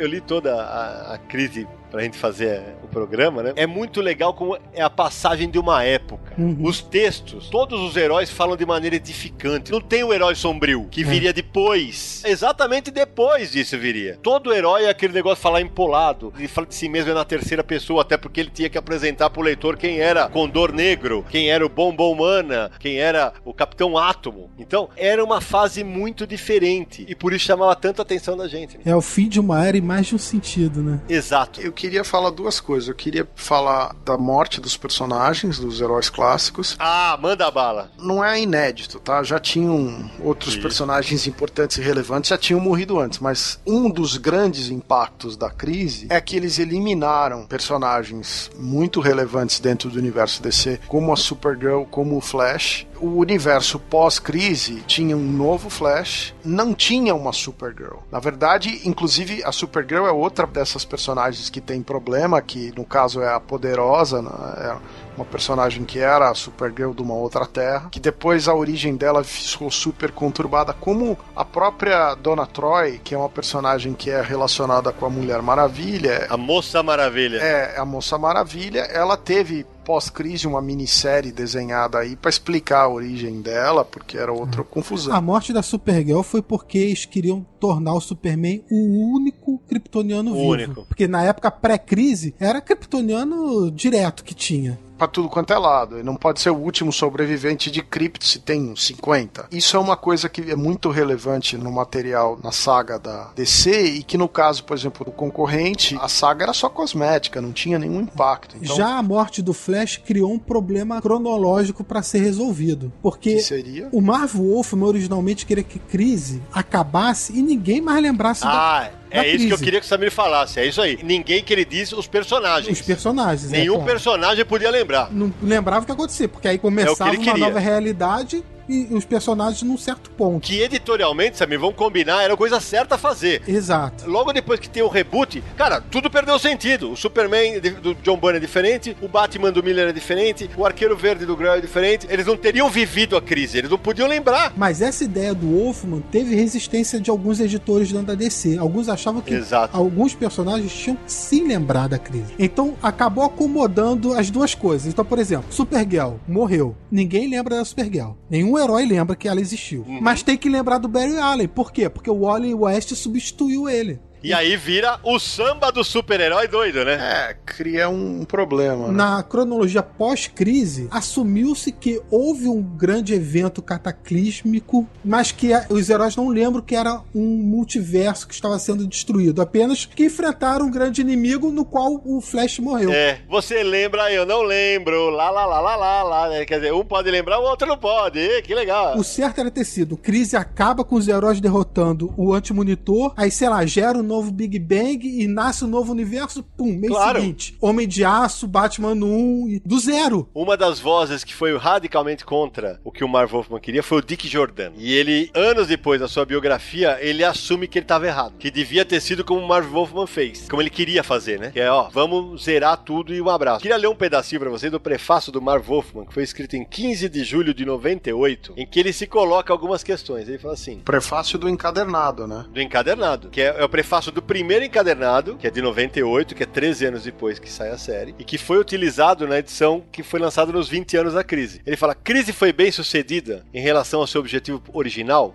A resposta é parcialmente. Crise trouxe leitores para DC, e essa, claro, era a intenção. A série permitiu a recriação de sucessos do Super-Homem e de outras séries. Super-Homem não, Superman, perdão. Atenção aqui. Mas também pariu relançamentos menos interessantes na DC e em outras editoras. Ele deixa claro aqui que falou: olha, o que a gente fez, a gente criou um monstro. Que dali pra frente, toda editora começou a fazer esse negócio de fazer reboot e tal. E hoje, convenhamos, nem eu, nem você, nem a torcida do Corinthians e do Flamengo junto tem saco pra tanto reboot que tá acontecendo. O problema, ele nem estava se referindo a reboot, porque em 98 não tinha tido outro reboot. Não é, Mas ele não. estava se referindo a sagas anuais que as editoras fazem. É, mas vou dar um exemplo, né? A gente teve a crise em 85, 86, no- nas datas originais. Logo em 88, quer dizer, três anos depois, a DC veio com a saga Millennium. Não, e antes teve lendas. Tudo bem, mas lendas era um negócio mais limitado. Millennium tinha a mesma sensação de que era uma grande crise, era um evento de vendas e É, tal, todas as histórias envolvidas e não sei o quê. Uma das consequências do Millennium, que tem a ver com a crise, é que a precursora, ela vai liderar um grupo de super-heróis que chama os Novos Guardiões. Exatamente. Uma série que durou um ano, um ano e pouco. 12 E números. tinha, além da precursora, vários personagens que eram todos estrangeiros. Tinha um cara do Peru, tinha uma moça da China, tinha um personagem inglês, um japonês, quer dizer, tinha um monte de gente de outras raças e países. Uma curiosidade que tinha um vilão que tinha ganhado os poderes com o uso da cocaína, né? Que era o Snow Flame, eu não sei como é o título em português. Então, assim, a crise tem uma consequência direta que é a DC perceber o impacto que esse grande evento teve nas vendas. Ou seja, nessa fase aí, a precursora, ela, por se unir com uma das personagens do grupo, ela passa a ser portadora do HIV. E depois isso cura. a precursora era uma tentativa de transformar a precursora numa personagem importante e não rola. A- Não. Ela vai morrer depois num crossover do Batman Isso. com o Super-Homem e tal. Mas nunca rolou da personagem conseguir um destaque e tal. E ela acaba morrendo fora dessa série. Mas enfim, a DC percebeu que tinha sido um sucesso de vendas e três anos depois me lança um outro mega crossover desses. Era um outro mega evento. E a Marvel veio na esteira. E nisso nós ficamos aí numa esteira de mega crossover há várias décadas. É até chato ter tanto crossover assim, mas vamos ser sinceros, né? Eles fazem crossover, as vendas estão lá em cima de novo. Editorialmente, não tem dúvida. Não, o leitor consome. É muito chato esse tipo de mega crossover, mas o leitor consome. ah, não tem o que fazer. Às vezes o mega crossover vem numa minissérie e se espalha pelas revistas de linha. Às vezes os crossovers são só os anuais. Ou seja, só para complementar a informação, a precursora adquire o HIV de uma companheira de equipe chamada Jato, com quem ela tinha tido uma ligação simbiótica. Que é uma garota inglesa já. O vírus acaba sumindo quando a Jato morre numa batalha. Eis o segredo do universo. Bilhões de pessoas fazendo bilhões de escolhas, criando infinitas terras. Então eu tenho duas observações pra fazer, já que a gente começou a falar de morte de personagem e tudo mais. Vamos lá. Uma observação é sobre a morte do Flash. A gente já falou da- dos problemas cronológicos que isso acarretou e tudo mais. Saindo de crise, uma das grandes coisas que aconteceu com o Flash foi o Marco Wade assumir os roteiros. Não foi logo depois, foi alguns anos depois, mas enfim. Que vale dizer, só pra quem não leu, Samir, quando o Barry Allen morre, o Wally West passa a ser o Flash. É exatamente, o Wally West é o Flash. Tem lá as primeiras histórias pós-crise. Depois de um tempo, o Marco Wade assume o roteiro.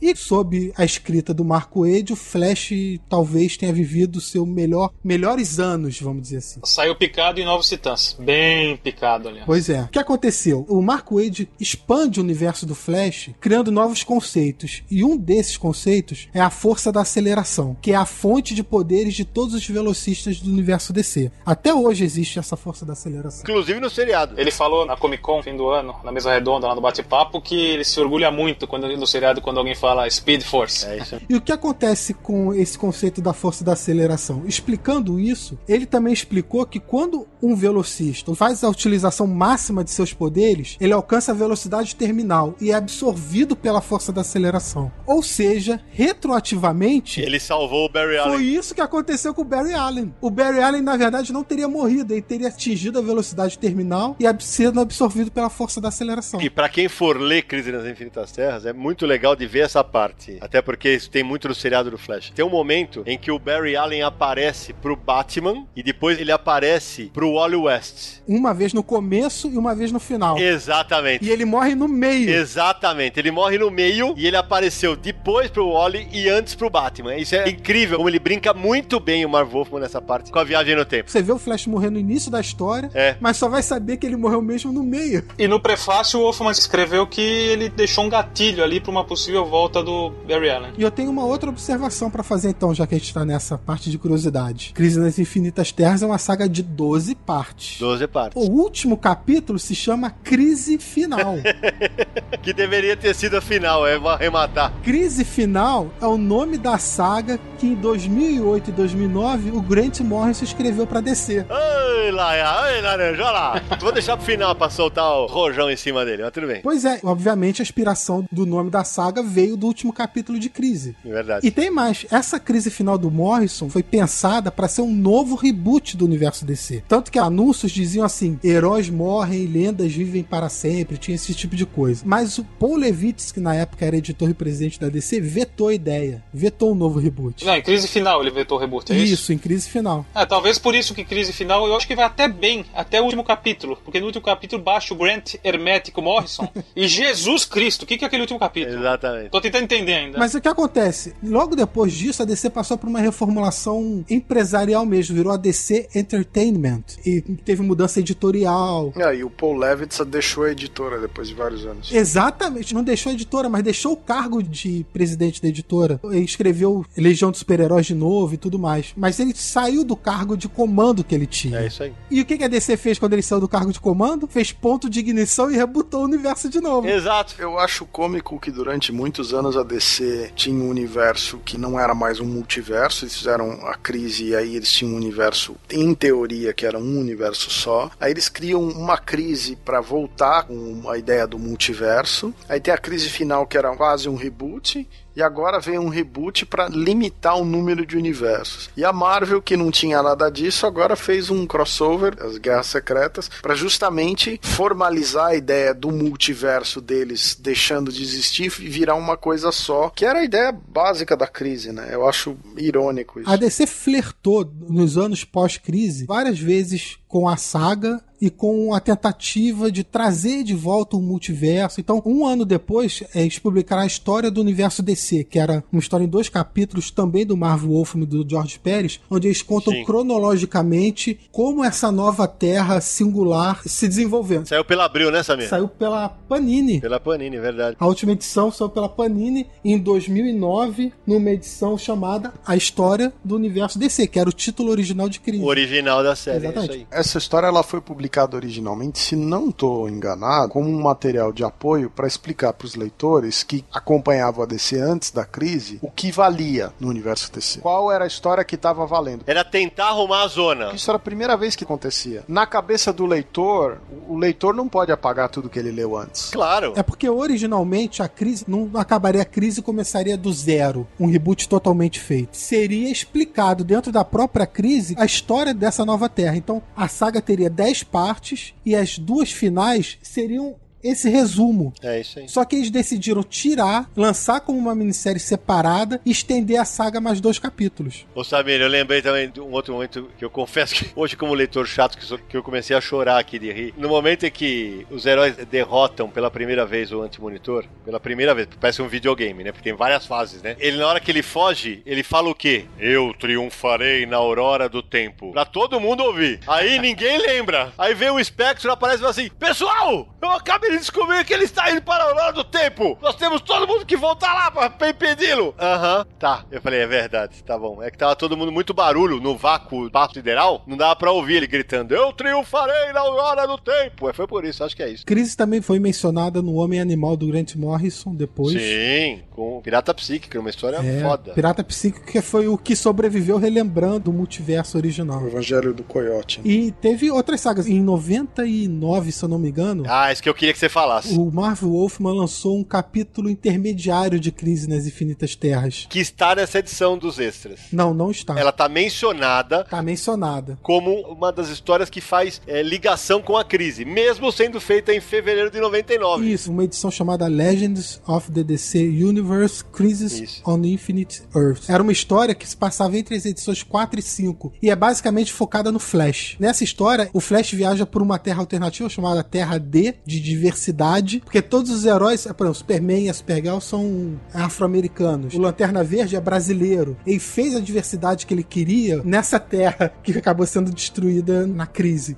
Então teve essa história também. E que não foi nem mostrada ela sendo destruída. Não, não foi. Esse é um capítulo separado que a Panini, aliás, acho que nem chegou a publicar isso ainda. Essa era a minha próxima pergunta. É, foi publicado no Brasil não? Que eu lembre é, de cabeça, não. Realmente eu não saberia te dizer com certeza. Eu realmente não lembro. Existe um volume de material que eles podem publicar da DC Comics inédito no Brasil que é enorme. Quantidade de arcos interessantes, de materiais que não foram publicados, que muitos deles são ainda relevantes e ainda teriam uma chance de fazer uma venda legal se bem trabalhados, né? A esperança é que algum dia. A Panini tem lançado clássicos do Batman, né? Neil Adams e outros autores. Mas isso é muito baseado nas edições estrangeiras, na verdade, né? Sai lá um encadernado estrangeiro, os caras relançam, entendeu? Só pra arrematar, o nome do Lanterna Verde brasileiro dessa terra D era José Hernandes, com Z. Hernandes. É, é igual a. Óbvio. Era toda. Beatriz da Costa, a Flama, né? Flama Verde, né? É que esse Flash era um argentino naturalizado. Não, brasileiro. Flash da Lanterna Verde.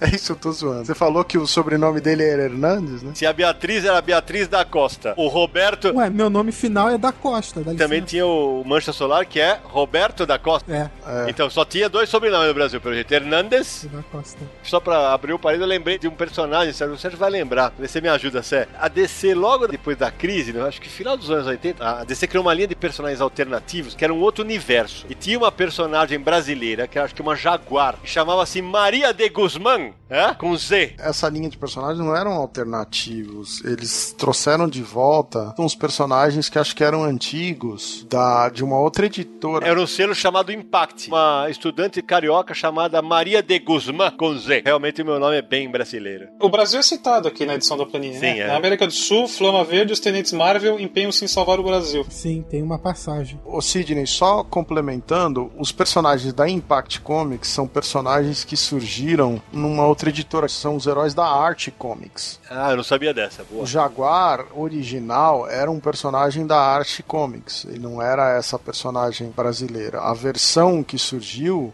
no Revamp, que era a Maria de Guzmán, é, era uma carioca que estudava numa universidade americana lá e não sei o quê. Rapaz, que mergulho que a gente deu em Crise nas Infinitas Terras. Pra quem leu, certamente deve estar com a cabeça tão fervilhando quanto nós. Pra quem não leu, fica aí o convite pra que você conheça essa série. E no próximo bloco, não sai daí. A gente vai falar da edição da Panini, das dicas de leitura e muito mais. Até já!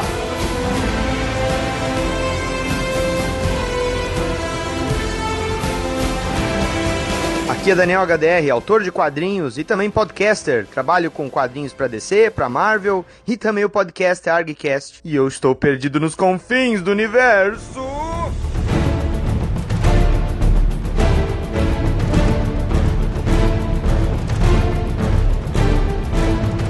Da gente falar da edição definitiva que a Panini lançou agora no Brasil, Samir, rapidamente, depois de Crise nas Infinitas Terras, fala aí pra gente, rapidinho, hein, as sagas que trouxeram o multiverso de volta. Bom, logo depois de Crise nas Infinitas Terras, teve aí o reboot dos heróis, né? Então o Superman do Burn, o Batman do Frank Miller, Mulher Maravilha do George Pérez. Mas aí vieram outras sagas. Depois foi publicada uma saga nos Estados Unidos chamada The Kingdom, que é a continuação de O Reino do Amanhã. no Brasil, essa saga foi batizada de Hipertempo pela editora Abril e foi publicada na revista mensal Superman Premium na época. Certo. Nessa saga, escrita pelo Mark Wade, o multiverso quase voltou. Na trave! Foi na trave mesmo. Foi rebatizado. Na época, o conceito, em vez de ser multiverso, foi batizado de hipertempo, mas tinha muitas similaridades. Acabou não pegando muito, e o universo só voltaria pra valer depois de Crise Infinita. Que aí foi a saga do, escrita pelo Geoff Jones, onde ele retorna com os personagens que se despediram na crise original. Superman da Terra 2. Vou levantar Marcelo Naranjo, onde ele faz o que mesmo? Caga. Exatamente, uma salva de palmas, Marcelo Naranjo.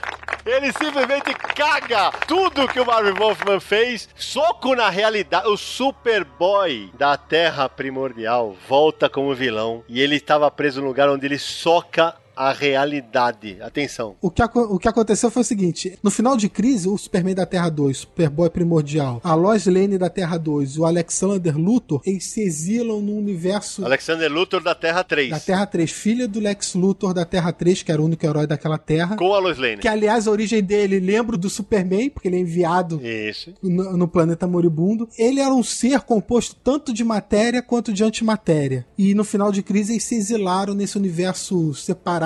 É uma despedida Honrosa. poética pra esses personagens, né? E aí voltam tudo retardado mental, querendo matar todo mundo, né? Você pensar no Isso. caráter do Superboy, do Superman, da Terra 2, de até uma pessoa mais madura, É. não faz sentido. Eles voltam. Obrigado, Geoff Jones. Eles voltam porque eles acham que eles se sacrificaram por nada, porque a Terra que sobreviveu não vale a pena. Então eles querem voltar pra ensinar o que é realmente heroísmo. É, na porrada. Eles tinham televisão lá onde eles estavam pra assistir o que estava acontecendo. É, isso. Agora, é interessante. Uma parte que no fim das contas, nem sei se foi intencional, mas ficou divertido é ver a diferença de poderes entre esses personagens pré-crise brigando com os personagens pós-crise. Isso é Sim. divertido. Agora, uma coisa que não foi interessante é que esse soco na parede da realidade foi usado como desculpa para fazer um monte de outras bobagens, como por exemplo, ressuscitar o Jason Todd, que era o, o Robin que tinha morrido, Isso. que volta depois por causa desse soco na parede da realidade como um vilão do, do, do Batman. Não bem um vilão, ele é um anti-herói. É. Mas, Samir, falta alguma crise ainda não? Falta dizer que depois de Crise Infinita, o multiverso foi restabelecido na minissérie 52. Só que em vez de ser um multiverso infinito, são 52 universos paralelos. É o que foi delineado agora recentemente pelo Grant Morrison em Multiversity. E aí, finalmente, veio o reboot mais recente, né? Veio o Ponto de Ignição. Ponto de ignição que deu origem aos 952 e depois o multiverso do Grant Morrison. Meu Deus do céu. Ou seja, tudo que o Marv Wolfman e o Jorge Pérez fizeram entrou pra história e tal e foi desmembrado. É, e só uma curiosidade, teve uma outra crise que na verdade não tinha nada a ver com realidades alternativas, mas tinha o nome crise e muita gente na época pensou que teria alguma relação, que foi o crise de identidade. Do Brad Meltzer, né? Isso, exatamente. Mas enfim, só curiosidade. Vale como um adreno, porque essa, essa sim acho uma grande história. É, porque crise tem um nome muito poderoso dentro da DC, né? Eu acho que o, o crise de identidade acaba com a inocência, eu diria assim, dos heróis da DC. Eis o segredo do universo. Bilhões de pessoas fazendo bilhões de escolhas, criando infinitas terras.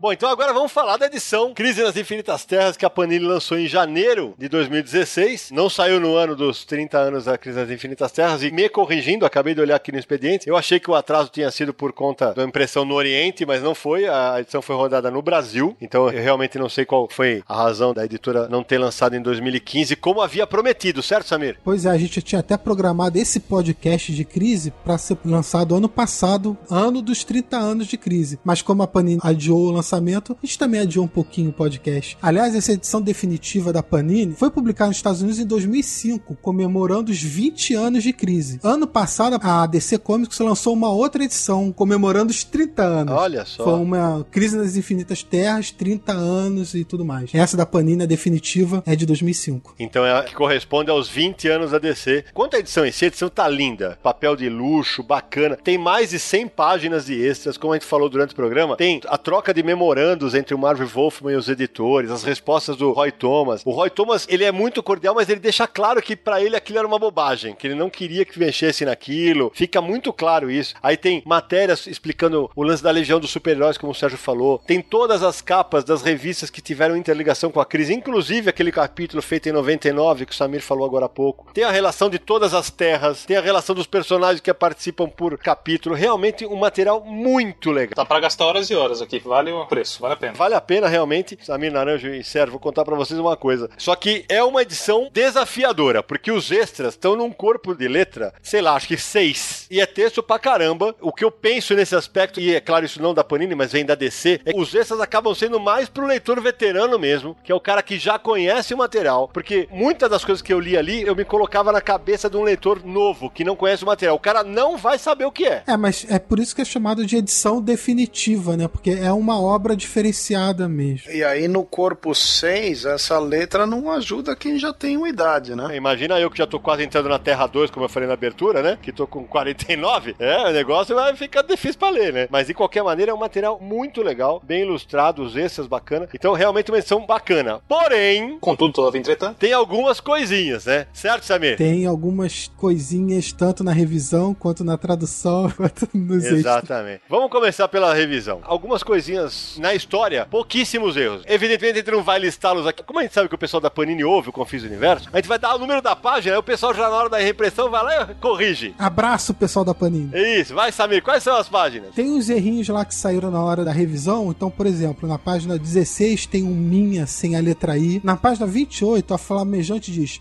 o que o cara diria. Mas na verdade, cara aqui é um nome próprio de uma personagem. Então seria o que cara diria. Que a cara, diria, né? No- Ah, Ou que a cara diria. Especificamente esse quadro saiu corretamente na edição de 2003 da Panini, vale mencionar. Saiu. Já na página 173 tem as terras estão se tornando mais visíveis. É, esse ficou feio. Em vez de as terras. As terras, mano, estão mais visíveis. As terras, mano. Tem outros erros em outras páginas também. Página 205, 237 tem um Jan em vez de já. Página 338 tem auxílio ao invés de auxilio, esse tipo de coisa. E nos quadrinhos, realmente, o único mais que eu acho que pega mais é esse Asterra aí, que ficou meio esquisito mesmo. Mas vale até, como o pessoal da Panini realmente fica atento no, no Confis Universo, nos extras a coisa ficou mais feia. Nos extras tem uns erros bravos, tipo catalisador com Z, mal com L no lugar de mal com U, tem eletrecuta, tem um horroroso, um licença com S, tem amoral no lugar de o moral, tem homem com N no final, tem proeminetes em vez de proeminentes. Vale dar um, um gás na revisão, porque certamente esse material vai ter impressão logo, e ali vale uma bela revisão em cima. Tem algumas coisinhas, detalhes de tradução, de adaptação, que acho que vale a pena mencionar. Então, logo na página 38, que é no primeiro capítulo, quando os heróis são reunidos no satélite, no monitor, um recordatório diz: Aqui estão reunidos os grandes poderes das Terras 1 e 2. Está rigorosamente igual ao original, só que o Besouro Azul está entre os heróis. E o Besouro Azul é da Terra 4. E curiosamente, vale aqui dar um crédito, um, um parabéns, a editora Abril, quando lançou em formatinho, arrumou o texto e colocou: estão aqui reunidos heróis de três terras diferentes. Porque o Besouro Azul é da Terra 4. Então é um erro que saiu no original e acabou sendo replicado aqui. Tem mais alguns, né, Samir? Tem na página 73 é, o monitor analisando o Alexander Luthor. É. Ele diz que a existência do Alexander Luthor é uma possibilidade. Mas na verdade, o que no original é, diz impossibilidade. Entendi. Então teve um erro aí na tradução. Entendi. Que mais? Tem um problema um pouco mais grave na página 236. Tem um personagem lá de Quard, que é o planeta do universo de antimatéria, que ele diz: para que o nosso mestre destrua o universo de antimatéria, seu canhão de antimatéria deve estar pronto no prazo. Ah. Na verdade, o que ele quer destruir é o universo de matéria, não de antimatéria, né? Que é o nosso universo, É. né? matéria positiva. Acho que no original tá matéria positiva, alguma coisa assim, né? Isso, no original diz positive matter. Não é erro, é curiosidade, tá? Eu acho que vale citar. O personagem que é chamado pela Abril de Tommy Tofão é chamado pela Panini de Léo Futuro. Achei interessante. O mesmo personagem. É, talvez tenha sido padronizado pela Panini quando da transição, não sei dizer. Igual na época o Ajax era Ajax e agora é Caçador de Marte. Exatamente. Eis o segredo do universo. Bilhões de pessoas fazendo bilhões de escolhas, criando infinitas terras. E tem também um lance que a gente mencionou lá no começo, né, Samir? Que alguns personagens no Brasil, como o Joel Ciclone, da Terra 2, ganharam outras nomenclaturas no Brasil. Por exemplo, todos os Hawkmans são Hawkman lá nos Estados Unidos. E todos os Flashes são Flashes. São Flashes. Então aqui não. Então aqui teve Átomo e Electron, teve Joel Ciclone e Flash. E teve o Hawkman da Terra 2, aqui no Brasil ficou chamado de Falcão da Noite. E o da Terra 1 de Gavião Negro. Mas nessa edição definitiva da Panini, o Falcão Negro é chamado das duas maneiras. Primeiro, Na página 268 do capítulo 9. é, nessa página ele é atacado e ele é chamado de Gavião Negro. É isso mesmo. No capítulo 10, na página 290, já volta a ser Falcão da Noite. Tá certo. Ainda no aspecto editorial, tem uma coisa que me chamou a atenção. A arte da capa desse encadenado é uma arte soberba do Alex Ross e ela é uma arte muito horizontal. Também vai colocar no nosso post na internet, no no Universo HQ, para que você veja a arte completa. Ela é muito horizontal, o que não dá proporção para você usar no formato do encadernado, né? Só que no primeiro encadernado da DC, ela foi utilizada na íntegra, ou seja, na altura e na largura, e aí sobrou área preta em cima e embaixo, a DC equalizou. Nessa versão da Panini, eles deram um corte na parte de cima. Então todas as imagens que estão em cima estão com as cabeças cortadas, inclusive na quarta capa, a precursora, que é uma das personagens favoritas, uma das principais personagens da saga, tá decepada. Valia aí descer um pouquinho, ou então fazer um requadro com a cabeça da precursora sangrando, como a gente fala, né? Ficaria mais legal você ter a arte completa do Alex Ross na capa. Né? E essa arte, ela termina logo depois da cabeça da precursora. Então é mesmo um espacinho um pouco a mais. É realmente uma pena, é realmente um detalhe que tornaria a edição mais legal ainda. E tem uma coisa que eu quero levantar que eu acho que valia a pena a Panini ter pensado ou pensar na, pra próxima, né, quem sabe? A total ausência de notas editoriais. É realmente uma pena, porque assim, pra quem é leitor veterano como nós quatro, beleza, a gente sabe do julgamento do Flash. A gente sabe por que o Átomo tava sem poderes, não podia encolher mais. A gente sabe por que que o Hal Jordan tava aposentado. Mas e pro leitor novo? Ele vai ter que pesquisar esse material, um material que foi lançado há mais de 30 anos. Eu acho que não custava nada, uma notinha de rodapé colocando, olha, aconteceu isso, isso, isso, contextualizando o que acontece na história, né? Além disso, nos extras, tem uma coisa que me chamou a atenção. Infelizmente, não são mencionadas as edições onde foram publicadas originalmente as histórias do Brasil. E não era muito difícil de levantar isso, né, Naranja?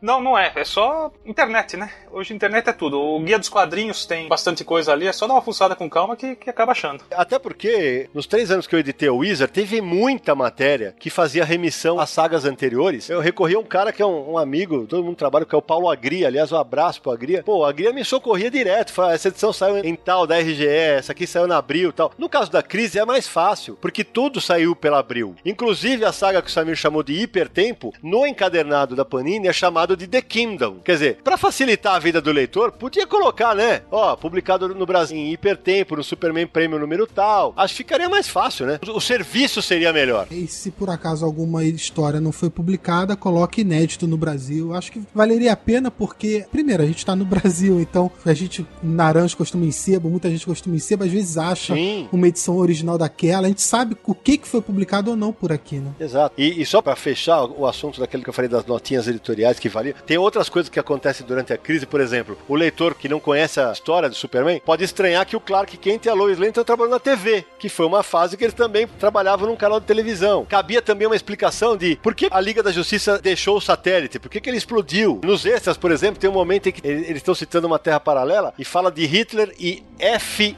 DR. Ok, eu sei. Franklin Delano Roosevelt. Exato, eu, você sabemos que. Coloca quem é o FDR, né? Acho que é só uma sugestão para que a, a Panini pense a respeito, que acho que valia a pena deixaria a edição literalmente definitiva.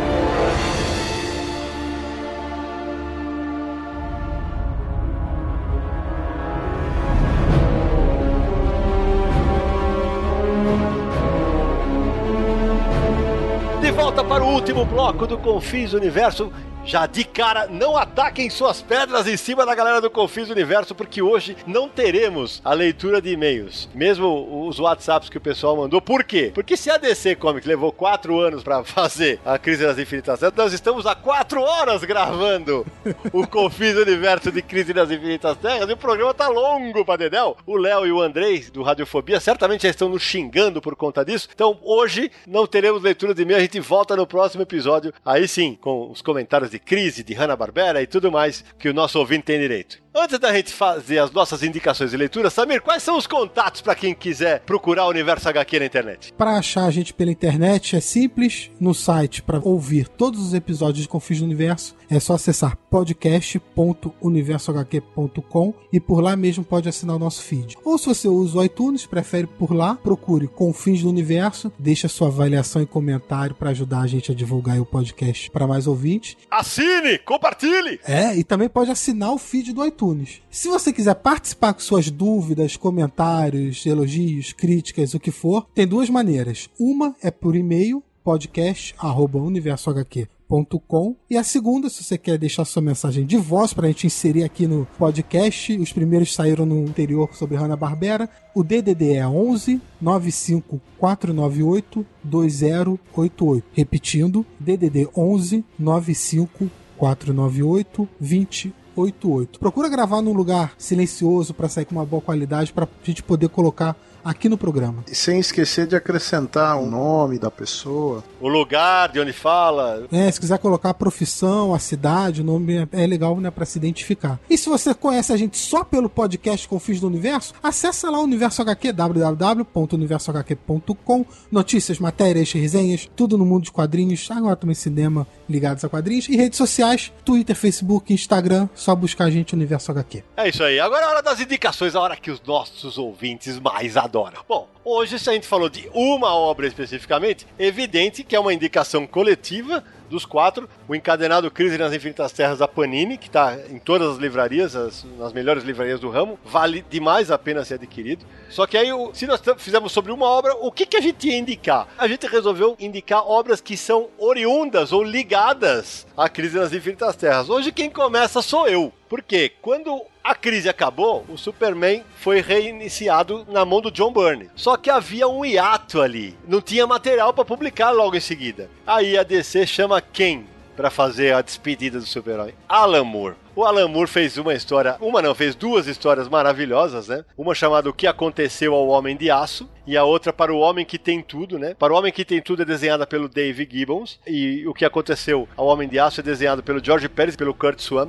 Essas duas edições, mais uma edição do Alan Moore, do Monstro do Pântano, saíram num encadernado da Panini chamado Superman, o que aconteceu ao Homem de Aço, em julho de 2013. Eu não sei de verdade se está esgotado. Se tiver, já fica aqui o, o apelo para que a Panini reimprima esse material, que esse é um material clássico que tem que estar o tempo inteiro em livraria. Mas se você nunca leu, leia, vale demais a pena. Por muitos fãs considerada essas duas histórias consideradas algumas das melhores do Superman em todos os tempos, e sendo o que aconteceu ao Homem de Aço é a despedida, vamos dizer assim, Isso. né? A despedida do Superman da Terra 2. Exatamente. Da Terra 2 não, da Terra 1, né? Da Terra 1, exatamente. É, da Terra 1. E já que o Samir falou, vou perguntar, Samir, você que é o maior fã de Superman da equipe, e aí, é a maior do Superman em todos os tempos? Se é a maior, eu não gosto de falar nada que é a maior ou a melhor, porque às vezes a nossa mente engana a gente. e Tem muito também de como cada obra reverbera pra você pessoalmente, mas é, sem dúvida está entre as melhores, não tem dúvida. Então aproveita, Samir, já que você tá falando, dá a sua indicação de leitura. A minha indicação de leitura é controversa. Mas por que, que eu escolhi? Eu vou explicar. Adiantando, a minha indicação é Crise Infinita, escrita pelo Geoff Jones. Eu, ô, Naranjo, eu vou ali, Naranjo, eu vou ali. É, assume aí ó, o posto que eu tô indo embora, valeu? Continua, vai. Escrita pelo Geoff Jones, desenhada pelo Phil Jimenez, também tem participações do George Pérez, Ivan Reis, Jerry Ordway. Foi publicada entre 2005 e 2006. Curiosidade, 2005, o ano que Crise completou 20 anos. E Crise Infinita pode ser considerada aí a continuação de Crise nas Infinitas Terras, porque traz de volta o Superman da Terra 2, é, a Lois Lane da Terra 2, o Superboy Primordial, Alexander Luthor, e é o início do novo multiverso da DC. E é ruim, hein, galera? É ruim, é ruim que dói, tá? Mas tudo bem.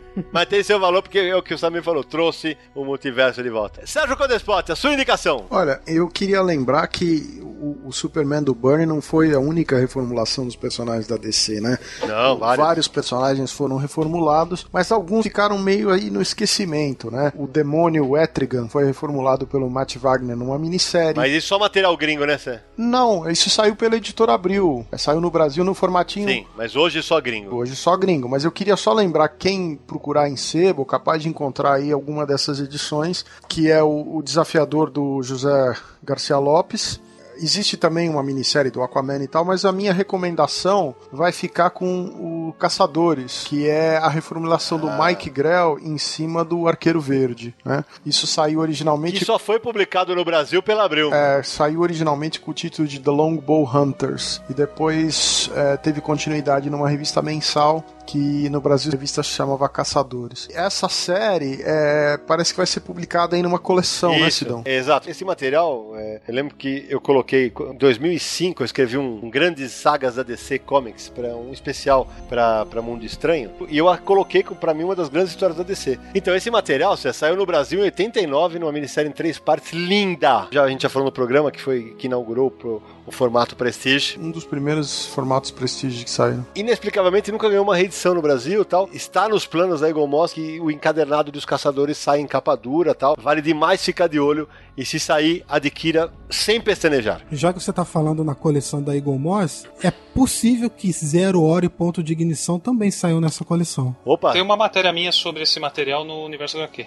Vamos linkar aí na postagem. O Caçadores, você disse? Sim. E a Naranja, aproveitando que você levantou a bola, né? Então, encerrando as indicações desse Confins do Universo, Marcelo Naranjo. Bom, vocês todos citaram e eu indico ele, o Superman do John Byrne. Boa! Saiu recentemente pela Moss, capa dura. É um material bacana, com várias curiosidades, quando teve a mudança aí do pré-crise para pós-crise, né? Ele passou a ser um herói menos poderoso, né? Ele era onipotente, né? Antes eh, diminuíram o nível dos poderes dele. O Clark Kent passou a não ser mais tão panaca, vamos dizer assim, né? Boa, panaca é o termo. Ele e o Batman já não eram mais melhores amigos, né? Eles passaram apenas a se respeitar. Nessa realidade, o Superman nunca foi Superboy. Exato. Exato. Aliás, eu indico a leitura da entrevista com John Byrne que a gente fez, que pode ser encontrada no livro Universo HQ Entrevista, Tome o som da caixa registradora. Que ele fala muito sobre a reformulação do Fala, Superman. fala bastante mesmo. Dando uma continuidade aí que o Naranjo está falando, lembrando que nos Estados Unidos as histórias do Superman saíam em duas revistas, né? A revista Action Comics e a revista Superman. E o Bernie era, então, duas vezes por mês aí os leitores tinham dose dupla de Super-Homem e John Byrne. Uma curiosidade sobre a reformulação do John Byrne com o Superman. Hoje todo mundo elogia essa fase, essa reformulação. Um dos maiores elogios vem para a nova interpretação do Lex Luthor, que deixou de ser um cientista maluco para ser um homem de negócios voraz no mundo corporativo. Mas a interpretação do novo Lex Luthor não foi ideia do John Byrne, foi ideia do Marvel Wolfman, que escreveu Crise nas Infinitas Terras. Olha aí, só pra contextualizar e fechar, amarrar tudo, Samir, a gente brincou dos nerds e tal, a gente não citou no programa, mas vale dizer que na época das sessões de carta das revistas, quando saiu Crise nas Infinitas Terras, o que os leitores xingavam, que estavam mexendo na, na cronologia, vocês lembram disso? Sim. Ah, eu lembro vividamente sobre isso. Opa! Mas xingavam, aí quando entrou do banner, xingavam mais ainda, quer dizer, o leitor sempre vai ter a camada insatisfeita, não tem jeito. Você vê isso até hoje. Qualquer mudança que é feita, aí dá-lhe os xingamentos, dá-lhe. Não muda nunca. É isso aí. Ô, Nara, só pra arrematar, o- essa edição da Eagle Moss traz seis capítulos, é isso, do, do Burn? Isso, seis capítulos do, do material original. Vale a pena. Então, meus amigos do Confis Universo, é hora de dar tchau. Samir, Sérgio, Naranjo, suas considerações finais. Estou indo pros confins da Terra 2 fazer uma nova gravação. Queria saber se o meu eu de outra terra é milionário e não precisa fazer nada da vida, só ler gibi, ia ser legal. E eu queria ser o eu da outra terra do Naranjo que só lê gibi e não faz nada. Então é isso, meus amigos. Muitíssimo obrigado pela companhia.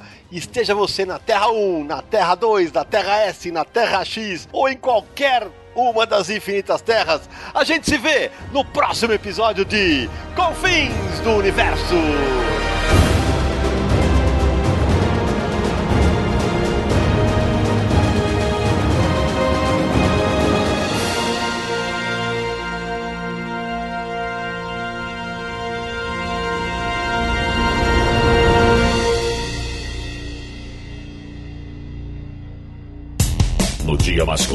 Noite mais densa, você está deixando a nossa presença. Faça uma boa viagem de volta, mas não fique disperso. Nos encontraremos no próximo episódio de Confins do Universo.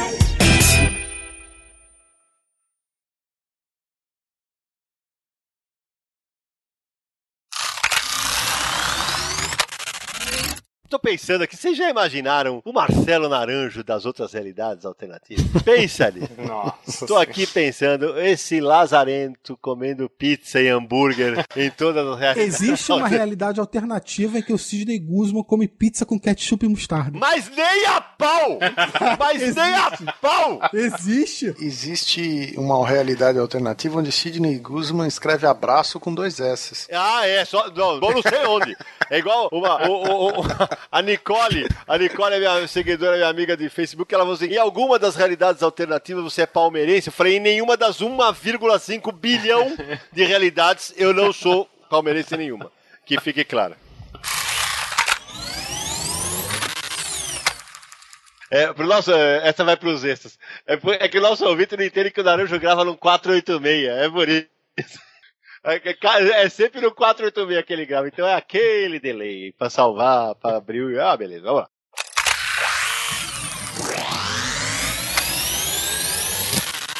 Você vai entender por que ela é tão importante com o meu amigo Samir Naliato. Que morreu. O, pelo é, jeito. cadê o né? Samir Ele morreu, ele morreu. Não, quando a gente precisa Foi de mal extra, súbito. eu fico quieto, Eu acho que aí o André coloca no Eu achei que ele tinha sido mal súbito, assim chama. Não, é que quando a gente Pode precisa... botar nos extras. Quando a gente tá sem Pelo extra, é só ficar quieto uns minutinhos, uns segundinhos, que aí vai entra nos extras. entendeu? Ai, meu Deus do céu. Eu já ia falar, pronto, né? o antimonitor levou ele. Também. Às vezes aparece num quadrinho, no plano de fundo. Eles tentaram meter lá. Não, isso ficou feio, né? Ui, ui. A Marvel passa na frente porque é- era o Jim Chu. Jim Chu peraí, era o Jim, ah, pronto, essa, essa já foi Zeto. É a Xuxa. Xuxa. É, o Jim Xuxa, né? Era o Jim Shooter, né, que era o editor da Marvel?